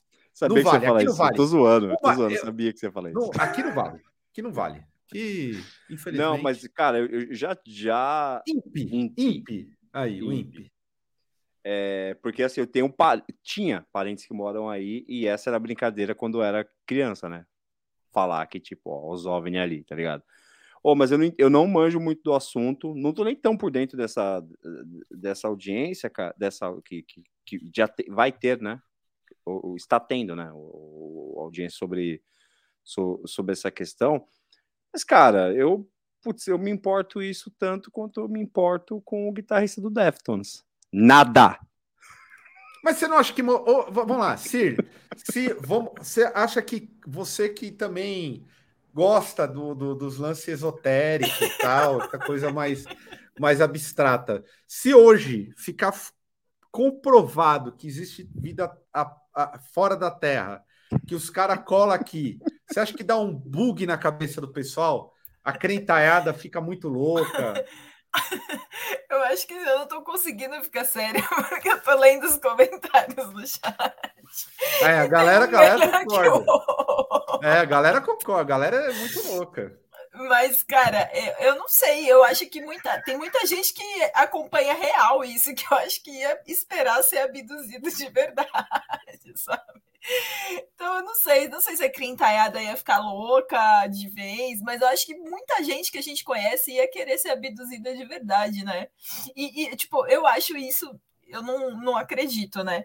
E toda vez que eu vejo essa história, eu lembro da Operação Pratos aqui no Brasil, que era no interior, agora não lembro, acho que do Mato Grosso, não, do Maranhão, e a galera achou que era um que era um bicho, né? Que era OVNI, não era, era drone. Naquela época, os Estados Unidos já tinha drone e eles colocaram os drones para circular na região, mano. E a galera achou que era OVNI, mano. Eu acho isso muito bizarro. Eu vou te falar que Pô, o chat tá ouro hoje, hein? O chat é, tá é, ouro. Esse, esse comentário da, da, da, da, da Mari, eu vou até, até ler aqui pra galera que vai ouvir no Spotify e, e, e a, a, a demais. A National Geographic usa aliens para invalidar a capacidade de, das civilizações não eurocêntricas de construir e contribuir para ciência e tecnologia. Por favor, diploma. Mari, eu, por favor, uma, uma engenheira. É engenheira, mandou bem é isso. É isso. Já passou, passou na escola. Tá é bom, isso. parabéns. Eu tô emocionado com esse comentário. É isso aí mesmo. A culpa Eu é também acho. A culpa Mas é do você, ô, ô Vini, aí em Fortaleza nunca teve uma vibe assim? Tá andando na praia, vê um bagulho errado, pá, ali. Você assim, opa. É, eu tive, eu tive umas experiências, mas a minha situação Ah, no período Tô falando, experiência... todo mundo tem uma. Todo mundo tem Todo uma. mundo tem uma experiência. Cara, é, eu vi que a galera falando do, do ET de Varginha, o famoso chupacu de Goiania, sensacional. Cara, tá aparecendo notícias populares Caralho. aqui. Irmão, notícias populares sensacional, cara. Eu lembro do- da história do, do bebê diabo, né? Também, né? Notícias populares. Bebê Famoso. Diabo. Puta nome de banda de Power Violence. Deixa eu falar que o bebê, o Nossa, bebê real. diabo, bebê diabo nasceu no ABC, terra de onde eu nasci também. Porra. Por e que falar em pode bebê, ser. Olha aí, ó. O único bebê que eu sei que vem do espaço é o bebê jupiteriano, né? Já que você falou do Chapolin, né, Bruno? Bebê gigante. bebê gigante. Cara, eu acho muito tosco esse negócio, assim, desculpa, gente, que a galera, quem é ufólogo e tal, mas reptilianos, Astar Cheran, né, Hercólobos, o planeta que vem em direção à Terra, eu lembro, quando eu vim morar aqui em Fortaleza, né, já tô aqui há 22 anos e tinha pichado nas paredes um livro que a galera vendia aqui, que era sobre o Hercólobus, que era um planeta vermelho gigante que vinha em direção à Terra e que estaria trazendo de volta os reptilianos, né, e tal, e falava um nome de, de divindades cósmicas, aquela coisa toda, e era um livro tão sensacional que o desenho da capa era um planeta vermelho gigante, o planeta Terra, e aquela coisa bem didática, parecia de, de quadrinho, assim, mal feito pra caramba também, de Hercólobos, cuidado, ele está vindo em direção à Terra e tal. Cara, essa coisa de, de alienígena, é, cara, tá, tá sensacional, velho. Chat do Notícias, é só título de notícias populares hoje aí no chat, cara. Por que aquela banda lá que fala só de ET? Blood Incantation? É o Blood, Blood Incantation, Hypocrisy. alto- O Hypocrisy é pioneiro nisso. Então, Vai ser altos álbuns do Blood Incantation pra galera fazer letra depois dessa, dessa discussão aí e tal. Mas, cara, existe uma culpa muito grande das TVs a cabos, principalmente o History Channel. Ah, o History. Channel, cara, que bicho, aquele alienígenas do passado, cara, eu fico pra Cara, trás, que né, vergonha. cara. Pô, Eu teve, cabelão, aquele grego lá que fica assim. teve um que eu fiz questão de assistir, que eles queriam provar que eles não conseguiam. Sabe aqueles ma maois, eu acho que é o nome, que tem lá na Ilha de Páscoa, aqueles grandões de pedra? Eles Rapa queriam. Nui, né? Os por- Rapa Nui, parece. Não, acho que é Maoi, uma coisa É, assim o nome. E aí eles queriam provar de qualquer forma que, cara, a população lá, os Quichua, não conseguia fazer aquilo, que eles tiveram a ajuda dos aliens. Aí os caras fizeram um programa, acho que de duas horas, mandando uma galera puxar o negócio. O Foda, troço saía do lugar, tá ligado? O foda, caminhão e os caras. foda. Cara, isso é assustador. Não, e é legal que esses programas terminam assim, né? É, será que foram os alienígenas que construíram os, da Ilha de Páscoa? Aí o cara, nunca saberemos. Aí você passa duas horas assistindo aquela merda e o cara chega no final e a conclusão dele é, nunca saberemos. Aí o programa acaba e Foda. fica puto. É muito ridículo, cara. Mas aí você compra uma cama. Porque no intervalo já passou um belo colchão. Você vai lá e compra uma, É, um colchão, você compra um, um pendrive com mil funções. esse é importante. é Cara, ó? Sem zoeira. Eu, uma vez, quando morava em. Morava, não, fui visitar São Roque. Eu já vi um bagulho muito louco no céu e eu acho que era OVNI, que é obviamente objetos não identificados. Mas até hoje eu fico tipo, caralho, e eu não tava muito louco, não bebia, porque senão minha mãe me espancava se eu chegava, se eu chegasse muito louco. E até hoje eu fico, caralho, mas assim, eu a- a- discordando da mesa, uma mesa de ateus, mesa que coloca aí em dúvida o trabalho de History Channel. Eu acho que existe vida fora da Terra, sim. Não nesses moldes que é do tipo um alien que tem os Não. mesmos sentimentos do ser humano, que não Então faz o vamos- menor sentido. Aí Né? o papo muda de, aí o papo muda de contexto. Eu tô contigo nessa. Tá contigo, Eu tá também. comigo, né? Tô contigo. Pô, tô contigo. eu Não, isso fé. também. Agora, eu boto pô, fé mesmo que tem. assim, eu só acredito nesse rolê e no ET Bilu. ET Bilu eu acredito muito, assim, pra mim é um... Vocês- Quem aí, ó, depois acabou? grega, assistam aí depois esse vídeo, que para mim é um dos. Tinha que ganhar o Pulitzer de jornalismo. Esse, Aliás, esse, esse vídeo. Aproveitando no pique, qual é o melhor homem de preto? Sirlene. Qual é o melhor homem de preto? O Pug. Não, é-. Qual, não, mas qual, qual a melhor Não, versão? qual Qual o melhor filme? Acho que eu só vi o primeiro. O é primeiro. legal o primeiro. É Vini, engraçado. melhor homem, homem de preto. Cara, o melhor Homens de Preto é o primeiro. E eu, e eu voto nos, nos alienzinhos do café, cara. Eu, eu me vejo. Boa, boa. Linzinho do café. Maravilhoso, representado pelo ZTzinho do café ali, os viciados em café, velho. É isso. Assino Boa, com os Bruno. relatores aí. Assino com Também? os relatores. Primeirão? Sim. Primeirão, primeirão, primeirão clássico. Gostei do último, gostei do último. O primeiro tem o bagulho da barata, né? Uma vez eu tava treinando, aparecendo o Will Smith lá matando a barata, bem massa. Eu. Aqui, ó, a mesa tá homenageando o MIB. E falar em São José dos Campos, já que o Bruno colocou. Ah, essa cidade maravilhosa colocou aí a possibilidade de proibir doces com formatos sexuais. Queria aí que o Vini, que costuma presentear a namorada, não vou te colocar em enroscada, a namorada com esse tipo de adereço, ela está aí do lado. Já percebi que está aí do lado. O senhor, o senhor que é um entusiasta de doces e salgados com esse tipo, acha que é uma repressão que não cabe para 2022? É uma repressão que não cabe. É, vou dizer logo que são doces maravilhosos. É uma delícia. Concordo.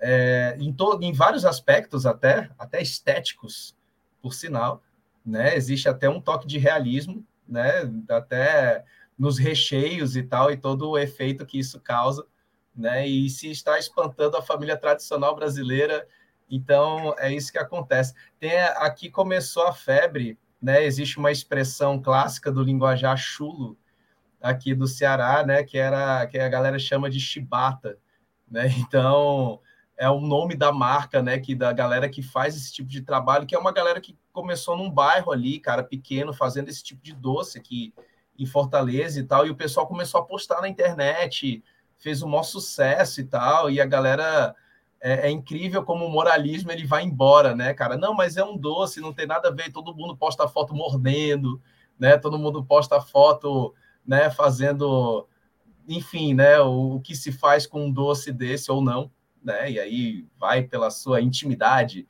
né? O que você pode fazer com esse objeto. Mas, cara, é um, é um moralismo ridículo isso aí, cara. Sempre vai ter. Assim. E se incomoda essa galera, eu, eu acho bom demais, cara. Eu acho sensacional ver essa galera incomodada, porque eles fazem isso secretamente, né? Então, trazer a público o que eles fazem no particular deixa essa galera incomodada, assim, é isso. Mas peraí, os caras fazem os doces em casa? Tipo, Não, eles fazem. É, não, cara, eles devem ter práticas surubas sexuais são... em casa. É, ah, não, certeza, essa galera cara, é muito louca. É, essa galera é muito louca. Então, quando eles veem a loucura deles sendo comercializada, eles ficam malucos, velho. Total, total. Né? Então, isso aí é uma resposta, assim. Né?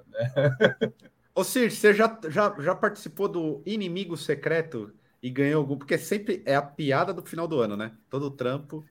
Aí vai lá e, ah, inimigo secreto. Aí o cara manda um chocolate de 5 quilos com uma rola. Podia ter no Senna, hein? No fim do ano, hein? Podia ter. Apoio. É, Inclusive, sempre... nunca ganhei, nunca ganhei e agora eu quero ganhar um chocolate de rola. Porra. Tem galera muito sem noção. A galera coloca uns projetos de lei que não é possível, cara. Vegan, tá, gente? Por favor. Caralho. vegan. Rola vegan. Porra. É um conceito um tanto ah, quanto. Ô, Bruno, até para falar nisso, vou aproveitar. Ô, ô, Bruno, você, você presenteia os, seus diversos. Você que é um galanteador, o nosso Chocolove, eterno Chocolove. O senhor presenteia as suas aspirantes a, com, com rolas de chocolate ou xoxotas ah, de chocolate? Inclusive, o que estava. Primeiro, antes de, de responder essa questão, eu fiquei surpreso do Vini falar que lembra, né? Pô, esses que estão aí na tela até lembram a realidade. Pô, tem um negócio ali que é super colorido. Eu não sei qual a realidade que você está vivendo, Vini. Vou colocar de novo aqui. Põe na tela. O VAR. O VAR. Olha o VAR da rola. Olha. sobre, sobre Tem, vai ter uma xoxota. E outra, ó, Tem uma xoxota se- ali. Tem uma xoxota. Se eu tivesse um tá- estabelecimento. Falei. Não, a xoxota tá adequada, tá adequada. Sim. Se eu tivesse um estabelecimento A que, rola ven- também. Que vendesse isso, eu falaria que é o Taj Mahal. Ah, o Taj Mahal, isso aqui não é uma rola, não, gente. Fechou. Certo? Agora, sobre a sua pergunta, eu não vou poder responder. Ah. Isso aí é. Mas. Isso quer dizer que sim.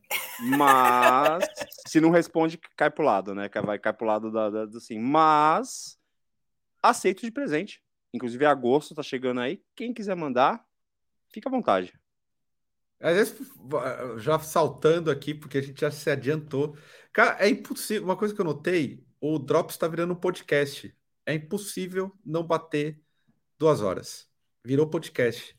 Agora, aqui, ó, em homenagem a Sirlene, que é fã, temos aí o Stephen Carpenter se recusando a fazer uma turnê fora dos Estados Unidos. Sir, Contra a rola vegan. Co- Ó, ele ali, ó. Zero por- Eu peguei essa 0% vegan. Que é uma discussão muito 2004, 2005. Mas é, você acha que o, o, o Stephen pirou o cabeção nessa, nessa pandemia ou a justificativa dele é válida? Para Não, não, não- viajar. Não, essa justificativa é ridícula, né? Justamente porque ele não vai entrar em vários países porque não tomou, não tomou vacina. E sim, eu queria comentar sobre essa camiseta ridícula, que é tipo aquelas de 2002, 2004, 100% churrasqueiro, essas coisas toscas, assim, tipo, faça sexo com segurança. Para mim, isso se iguala, é a mesma mesmo nível de piada ridícula. E, nossa, eu, eu acho que eu não me, não me decepciono e não me surpreendo mais com nada que venha do Deftones, né? Porque cada semana é uma palhaçada. Amo a banda? Amo, mas cada semana é uma palhaçada. Primeiro que fizeram um coitado do Sérgio Veiga, depois lá de 15, 15 anos ou até mais como baixista da banda, o cara foi quicado, tipo, olha, você era apenas um músico contratado, vaza. PJ. PJ, PJ saiu sem fundo de garantia. E agora é essa, velho. Toda semana alguma coisa. E concorda aí que o Canata mandou. É o É, antivax de É, estimação Temer. estimação das... É por isso que eu. É, A gente eu vai falar mal condenei. e vai continuar É, eu- ouvindo essa porra. Desculpa. Infelizmente Eu, é isso. eu, eu sou uma pessoa, é, eu repito, politicamente do canal, enfrento os amigos do chat aqui, eu sou mais radical e mais democrático. E pode vir, qualquer coisa, pode colocar no meu Google Agenda aí que a gente sai na mão por isso. Que eu sempre. O cara não quer tomar, toma. Que é estranho, é. Ô, Bru- ô Vini, você que é um, um cara que sai na mão com pessoas antivax aí, que eu tô ligado em Fortaleza. Você acha que o, o, o Stephen ele se vacinou ou ele realmente não se vacinou e tá metendo louco? Não, não, cara, ele não se vacinou e tá metendo. É, cara, é, é real isso aí, velho. Ele não se vacinou. Não é maconha? Porque ele É, falou que era não, maconha, cara, lembra? não é. Eu, se ele, se ele viesse para o Brasil, eu daria de presente para ele aquela camiseta salva-vidas de mulher bonita, né? Que aquelas bem. Salva lindas. Salva lindas. Genial. Genial. Salva Lindas é genial, na moral. Salva lindas, isso, exatamente. Cara, ele é, ele é o típico toscão, né? É isso, cara, é isso, velho. É o típico cara tosco, assim, então. É, Falar que, ah, não, não vou poder viajar porque eu tô me sentindo inseguro. Não, ele não vai entrar para tocar, entendeu? E ainda apresentou o guitarrista que vai, ó, a gente chamou esse cara aqui. Meu irmão, a, o Deftones, né, depois daquela aquela questão da, da demissão do cara, né, a gente viu que é um esquema bem empresa lá, entendeu? Então ele vai, com certeza, ele ganha as partes dele nas músicas e é um cara que pode falar, não, não vou fazer tour.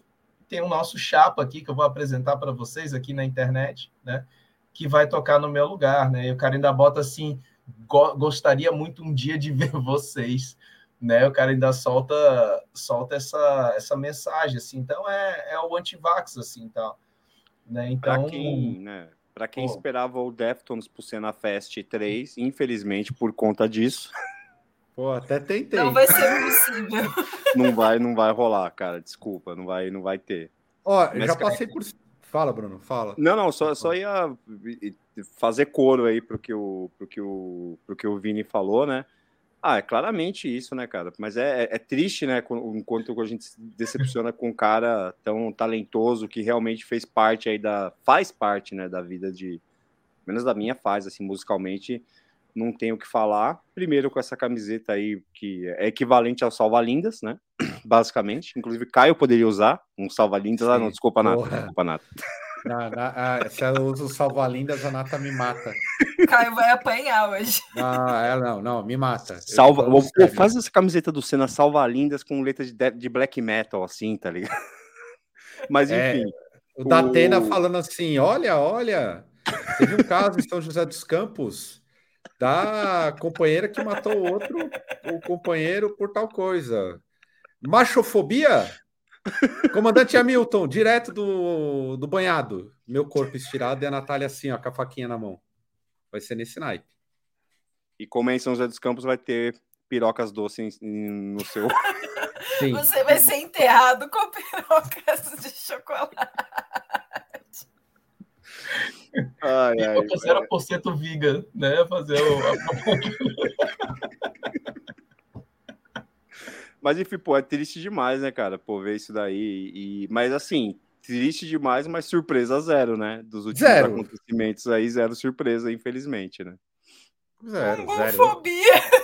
Por favor, destaque esse comentário aqui. Mas o caso de bumbumfobia. Outra bela camiseta bumbumfobia, hein? Não, essas aí ia vender. Se fosse o Mozini, o Mozini venderia. Fácil. Agora saindo. Da, ó, da parte de Stephen Carpenter, eu não, eu não sei o que esperar. Eu, do tipo assim, a gente também tem a galera aqui no nosso. No, não do meio muito próximo nosso. Uma galera muito louca em cenário musical. Tá cheio. É que o Stephen. O Stephen tocaria. Não vou falar a banda aqui, senão é foda. Mas deixa pra lá. Vamos falar do, do, do que causou furor. Pra gente falar. A, a Sirlene foi a primeira a postar que eu vi aqui, ó. Rage Against the Machine estarão de volta no Brasil em, nesse ano ainda? Você bota a festa e está disposta a, a, financiar o ingresso, colocar o PIS como entrada? Esse eu tô. Eu tô muito afim de, sei lá, pegar meu fundo de garantia e dar entrada nesse ingresso aí, porque da outra vez que eles vieram no SWU eu não fui não tinha grana e era longe, não tinha ninguém para levar, sei lá, né? Pobre pra caralho. Então, esse aí, se tiver, eu quero muito, faço questão de ir, velho. Faço questão. Você vai também, Vini? Vai sair de Fortaleza para ver um Rage Against? Vou, cara, vou. Sairia, sairia fácil. Assim. Também não assisti na SWU. Amigos meus foram lá, né? Assisti, eu fiquei só na, na vontade aqui. É uma banda que eu assistiria. Assim, acho que é uma banda que tem, acho que no caderninho de 99% das pessoas de um dia ver ao vivo é o Rage Against the Machine, principalmente com relação à influência, assim, tá?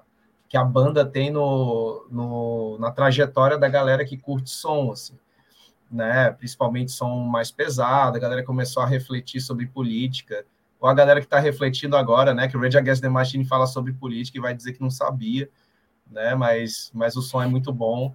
Né? Então, Cara, aquela coisa. Isso, isso, me lembrou aquele vídeo da campanha do Trump, dessa última agora. Vocês lembram dos Trumpistas dançando e tocando Rage Against the Machine? Mas então, eu tenho, uma, eu tenho um ponto aí que eu, eu tenho uma polêmica com relação a isso hoje em dia, sobre a questão dos Trumpistas. Eu sei que é obviamente uma loucura, eles não têm a menor noção do que as letras é, querem dizer oficialmente mas em contradição do tipo, hoje boa parte do, dessa extrema direita está contra o sistema também. Essa é a contradição que está estabelecida. Sobre o Rage Against, eu vi um comentário aqui sobre o, o, o cachê do Rage Against, que, enfim, que eles, eles são uma banda de esquerda. Eles são. Tem, podem ganhar rios de dinheiro, mas são uma banda de esquerda.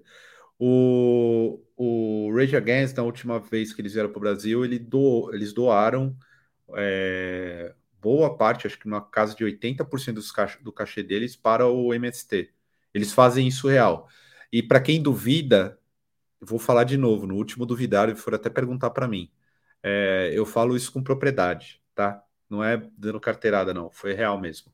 É, eles, eles trincam uma, uma verba mesmo. Então, tem. Eu acho que. Eu, eu mesmo quero ver, mas esse é. é se eu for ver o Rage Against, se acontecer, é muito mais na do tipo assim: vou ver um dos últimos grandes acontecimentos musicais do rock é, nos últimos 30 anos. Não é nem pela postura política deles, porque eu poderia. Tipo assim, eu acho que o, o, o Tom Morello tem várias coisas muito alinhadas aos democratas que não me agrada. Mas é, eu, eu iria pela parte musical, acho uma banda foda. Eu acho uma das grandes bandas. E eu sou fã do Zac, eu gosto do Zac, assim, pra caralho. Mesmo não concordando com algumas coisas, eu gosto pra caralho. Pra não dizer, né, que o pessoal fala assim, ah, você só gosta de esquerdista.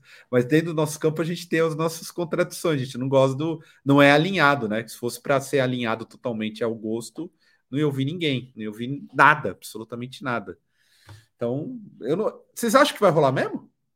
Você acha que é possível? Eu, eu acho. Tava até, tava até, tipo, antes da pandemia já tava tendo os rumores, né, que ia ter esses shows e tal. E, cara, eu, assim como a Sirlene, vou abrir aí o meu ingresso, minha vida para esse show, porque, cara, é show. Putz, bicho, obrigado. Assim, eu, não, eu acho que hoje a gente não está nas, nas minhas, sei lá, top 10 bandas, top 20 bandas favoritas, mas está nos top 5 bandas que eu queria ver ao vivo. Também. Saca? É uma banda que eu queria muito ver ao vivo. Todo, tudo que a gente vê dos caras né, registrado é muito explosivo, né? Assim, o show. É...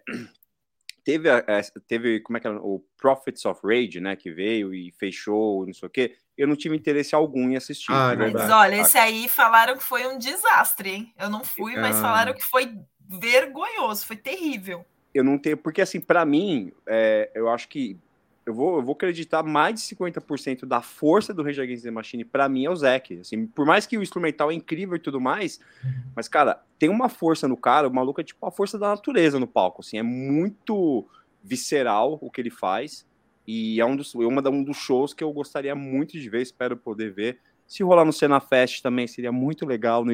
Porra, pra caralho. Ó, oh, Rogério, Rogério, eu contribuo com o seu OnlyFans. Não sei o que Vamos. você vai expor. Não sei. Mas eu contribuo. Ah, mas o Rage Against the Machine é, é, eu lembro de, de assistir documentário na MTV, tinha um DVD deles, parece que o Zac falava falava sobre os zapatistas e ele comentava um pouco sobre isso e tal, e era uma coisa que eu não tinha contato assim, tal. É, eu até hoje uso em sala de aula a, a autoimolação do monge, que eu fui saber por causa da capa do álbum do Rage Against the Machine, eu fui atrás, né? E aquilo ali é, é não é só uma fotografia, aquilo é um vídeo, né? De um protesto no período do, da Guerra do Vietnã, aquela coisa toda. Ou seja, é, em vários momentos ali de ou de estudo ou até musical tinha o Rage Against the Machine ali no meio, né? Matrix. Muita gente foi começar a escutar Rage Against the Machine depois que toca o Wake Up no final do do Matrix 1, por exemplo, né, entre outras coisas, assim, é uma banda que eu acho incrível, cara, muito, muito, muito incrível mesmo, assim, seria foda um show desse, porque realmente é obrigatório, assim, tá.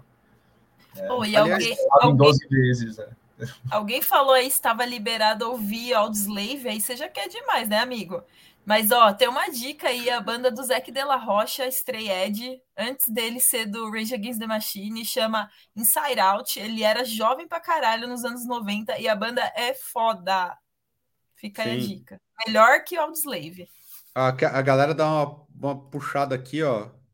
O Rage Against com Desalmado e Violator, impossível. A gente não, não conseguiria fazer essa proeza. A gente é muito direitista para os caras do Violator. Não, não tem como. Os caras são a, é, é a, a, a, nata do, do rolê de esquerda, vanguarda da esquerda brasileira do metal. Isso não é nada perto dos caras. Então tem que ficar Rage Against e Violator. Não dá para o Desalmado entrar nessa. Infelizmente, a gente não é tão esquerdista. É, vou falar sobre a parte aqui do Emo estando de volta com o Hang processando o príncipe do Emo aí do, do Fresno. O Hang vai se conflitar e chocar diretamente aí com o, o Fresno? Tá, você está preparado aí, Cir? Você que é uma das que podem falar de emo aqui. O Bruno nem tanto. Eu posso falar. E do ponto de vista estético, posso falar. ah, eu não gosto de Fresno, mas o, o Lucas Fresno ele tem assumido umas posturas muito boas assim para esse público e sempre ir reafirmando fora Bolsonaro de esquerda e tal. Ele tem umas falas bem legais. E eu acho sim que o emo tá voltando, né? Agora, do ponto de vista musical, a gente tá vendo várias bandas aí, emo, tipo, mais clássica, tipo Sunny Day Real Estate vindo tocar, é, Jawbreaker, todas essas bandas estão voltando a tocar. E Fresno Against Machine total. É, todas essas bandas estão voltando a tocar. My, Chem My Chemical Romance, que é mais é, comercial zona, tá todo mundo voltando, assim. Eu acho que a galera do emo tá meio que, tipo.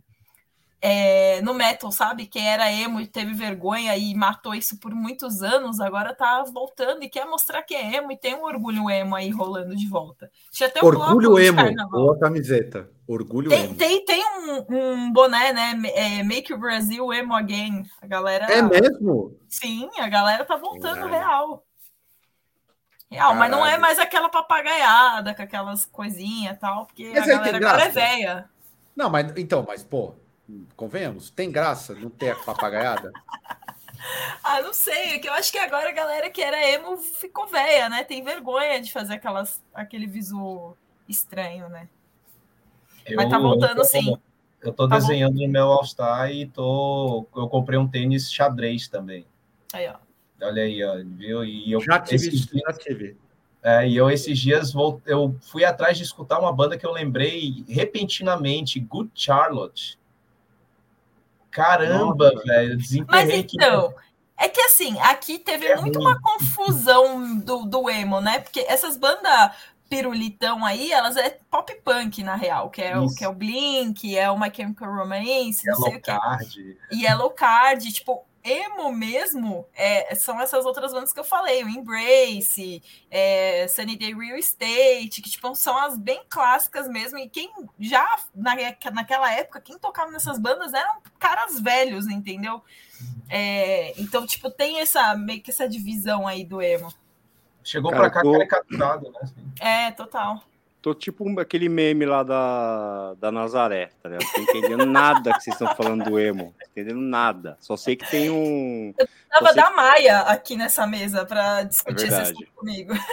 A única coisa que eu sei do emo é que tem um cara que tá no Power Couple. Ah, que é? Que é Power Couple?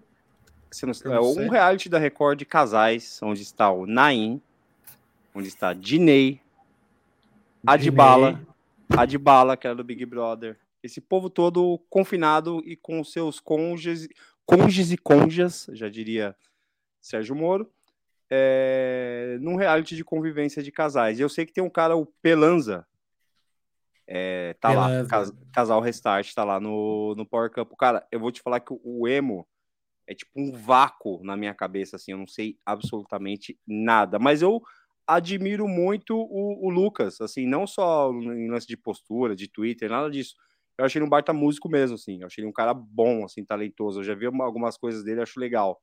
Mas, mas assim, coisas acho que até fora da, da, da Fresno, assim, eu não, meu, não conheço uma música, mas eu já vi umas coisas que ele fez que é bem legal. E mas eu não manjo absolutamente nada. Tem a, é... tem a ver. Você, você é usuário do AliExpress, Bruno? Você compra Não, tá falando, tá falando com o Estevão, Estevão essa semana, que ele também, acho que nunca tinha comprado nada, comprou esses dias. Eu nunca comprei nada, mano. Acredita? Nada? Nada. Então você não é apoiador da ditadura chinesa, ditadura comunista chinesa.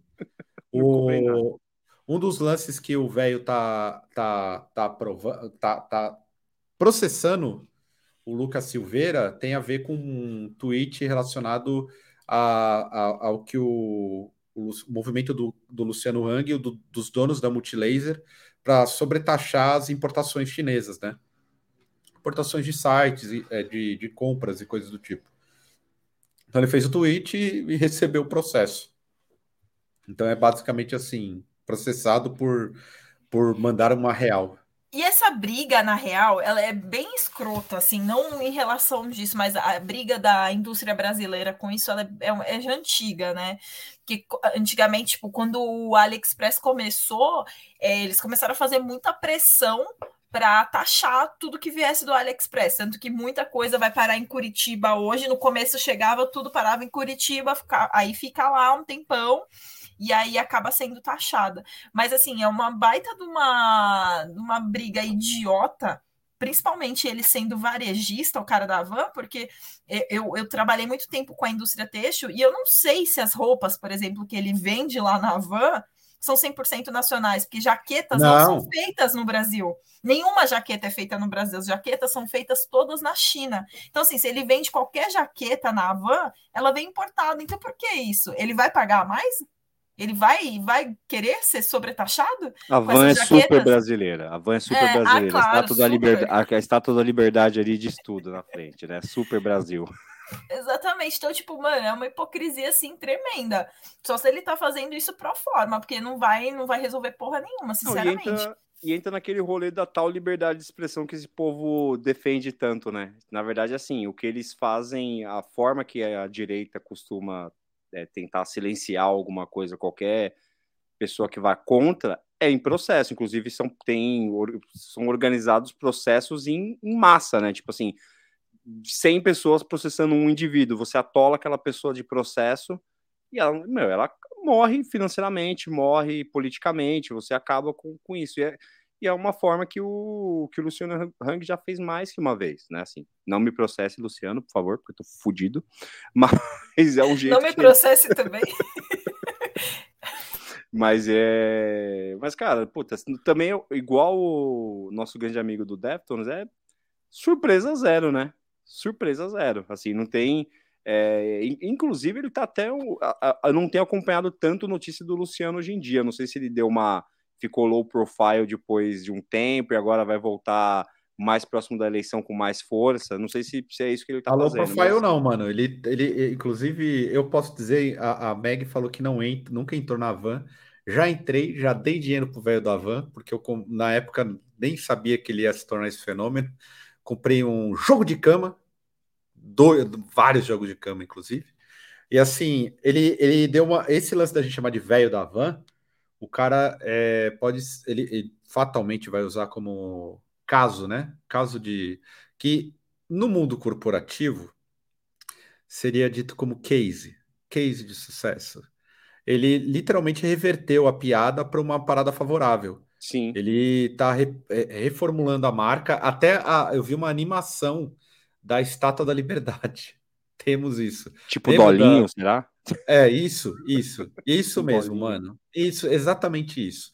Então, assim, aparentemente vai longe esse papo. Ele realmente conseguiu reverter a piada e tornar o lance mais sério.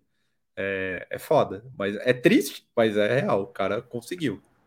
É, ele vende até um boneco dele, né? Verde e amarelo. Acho que não sei se não sei se vi que escrito velho da van no boneco, mas tem podia estar. Tá. Tem uma coisa que eu descobri esses dias que aconteceu ano passado, mas eu não sabia, que uma garota, acho que de Santa Catarina, pediu para ele ser o príncipe dela na festa de 15 anos. Ah, não.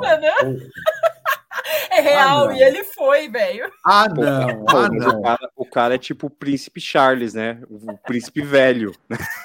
Caralho. Sério, eu quase caí dura quando eu vi isso. Não. Eu falei, não, você tá de brincadeira comigo e é real, velho. Até pra gente já caminhar pro final, faltam dois minutos pra gente bater duas horas. Vini, você toparia ter o, o, o, o Luciano Hang como seu príncipe de, de, uma festa de 40 anos, ele entrando de verde e amarelo, cantando pra frente Brasil?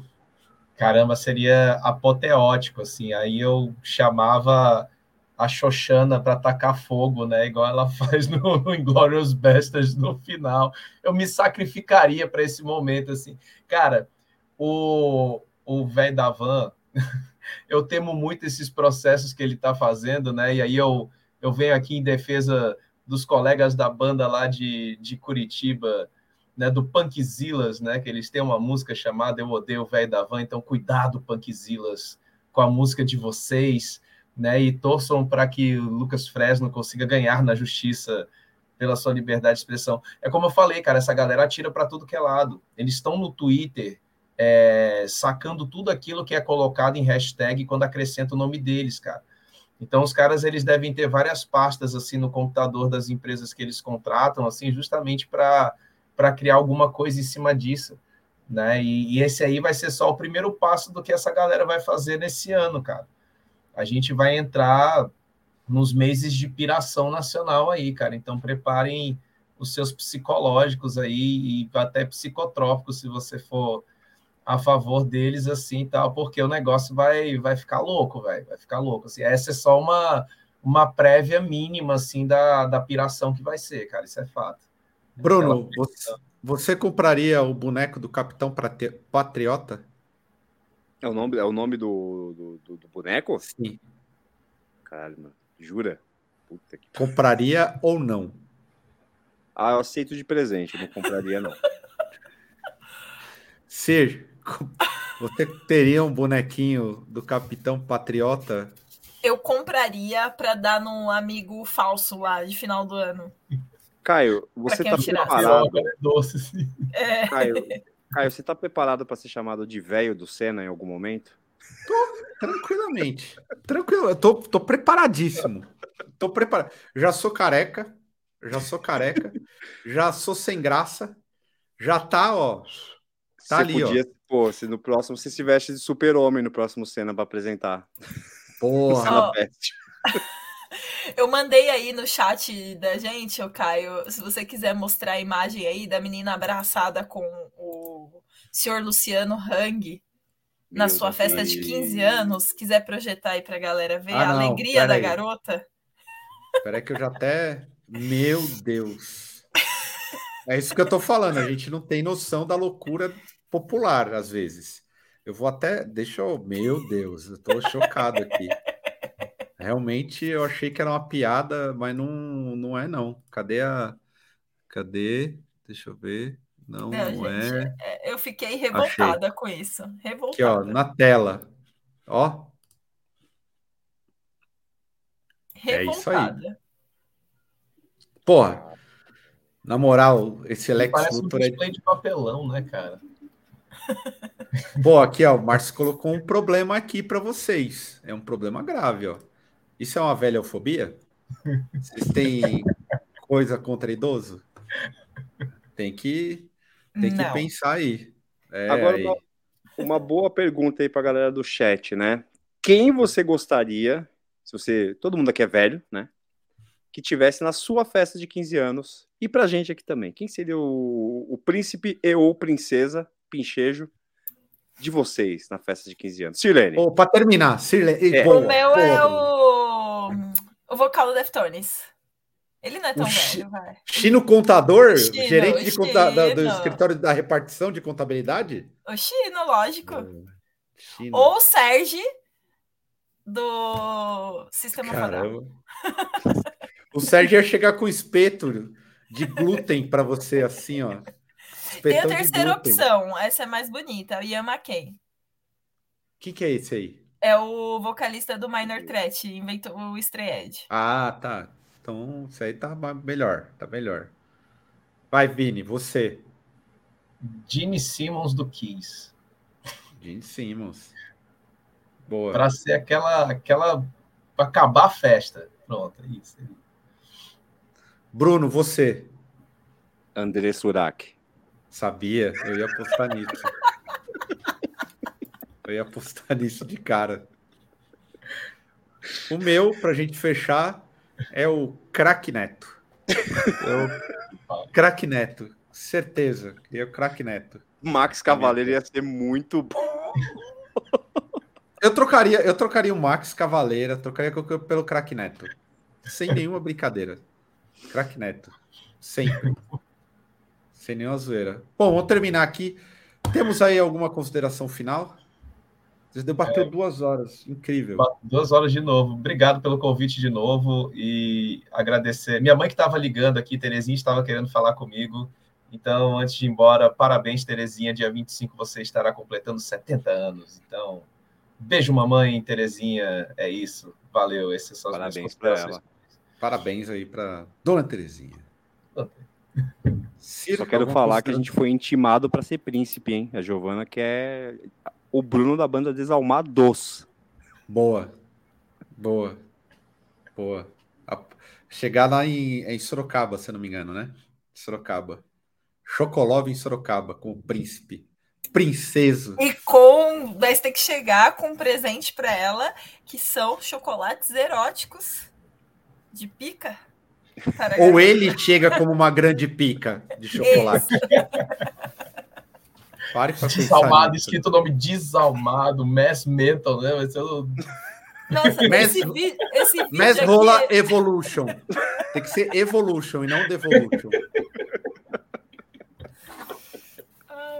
sério, esse vídeo aí ele vai ser despriorizado, desclassificado no YouTube, tudo que você imaginar. Cira, alguma consideração final? Não, muito obrigada, gente. Boa semana para vocês. E não chamem o velho da van para ser príncipe nas não, festas de vocês. Pelo amor de Satanás, não. Galera, vamos terminar aqui, ó. Semana que vem é, é Drops gravado, não será ao vivo. Estaremos aí na função de gravar mais duas bandas para o Cena ao vivo, beleza? Então é isso. Espero que vocês tenham gostado. Não teve Caio Pistola, não vai ter canal do Caio Pistola. E é isso aí. Valeu, gente. Até uma próxima. Pistola é. só de chocolate. É isso aí. Valeu. Tchau.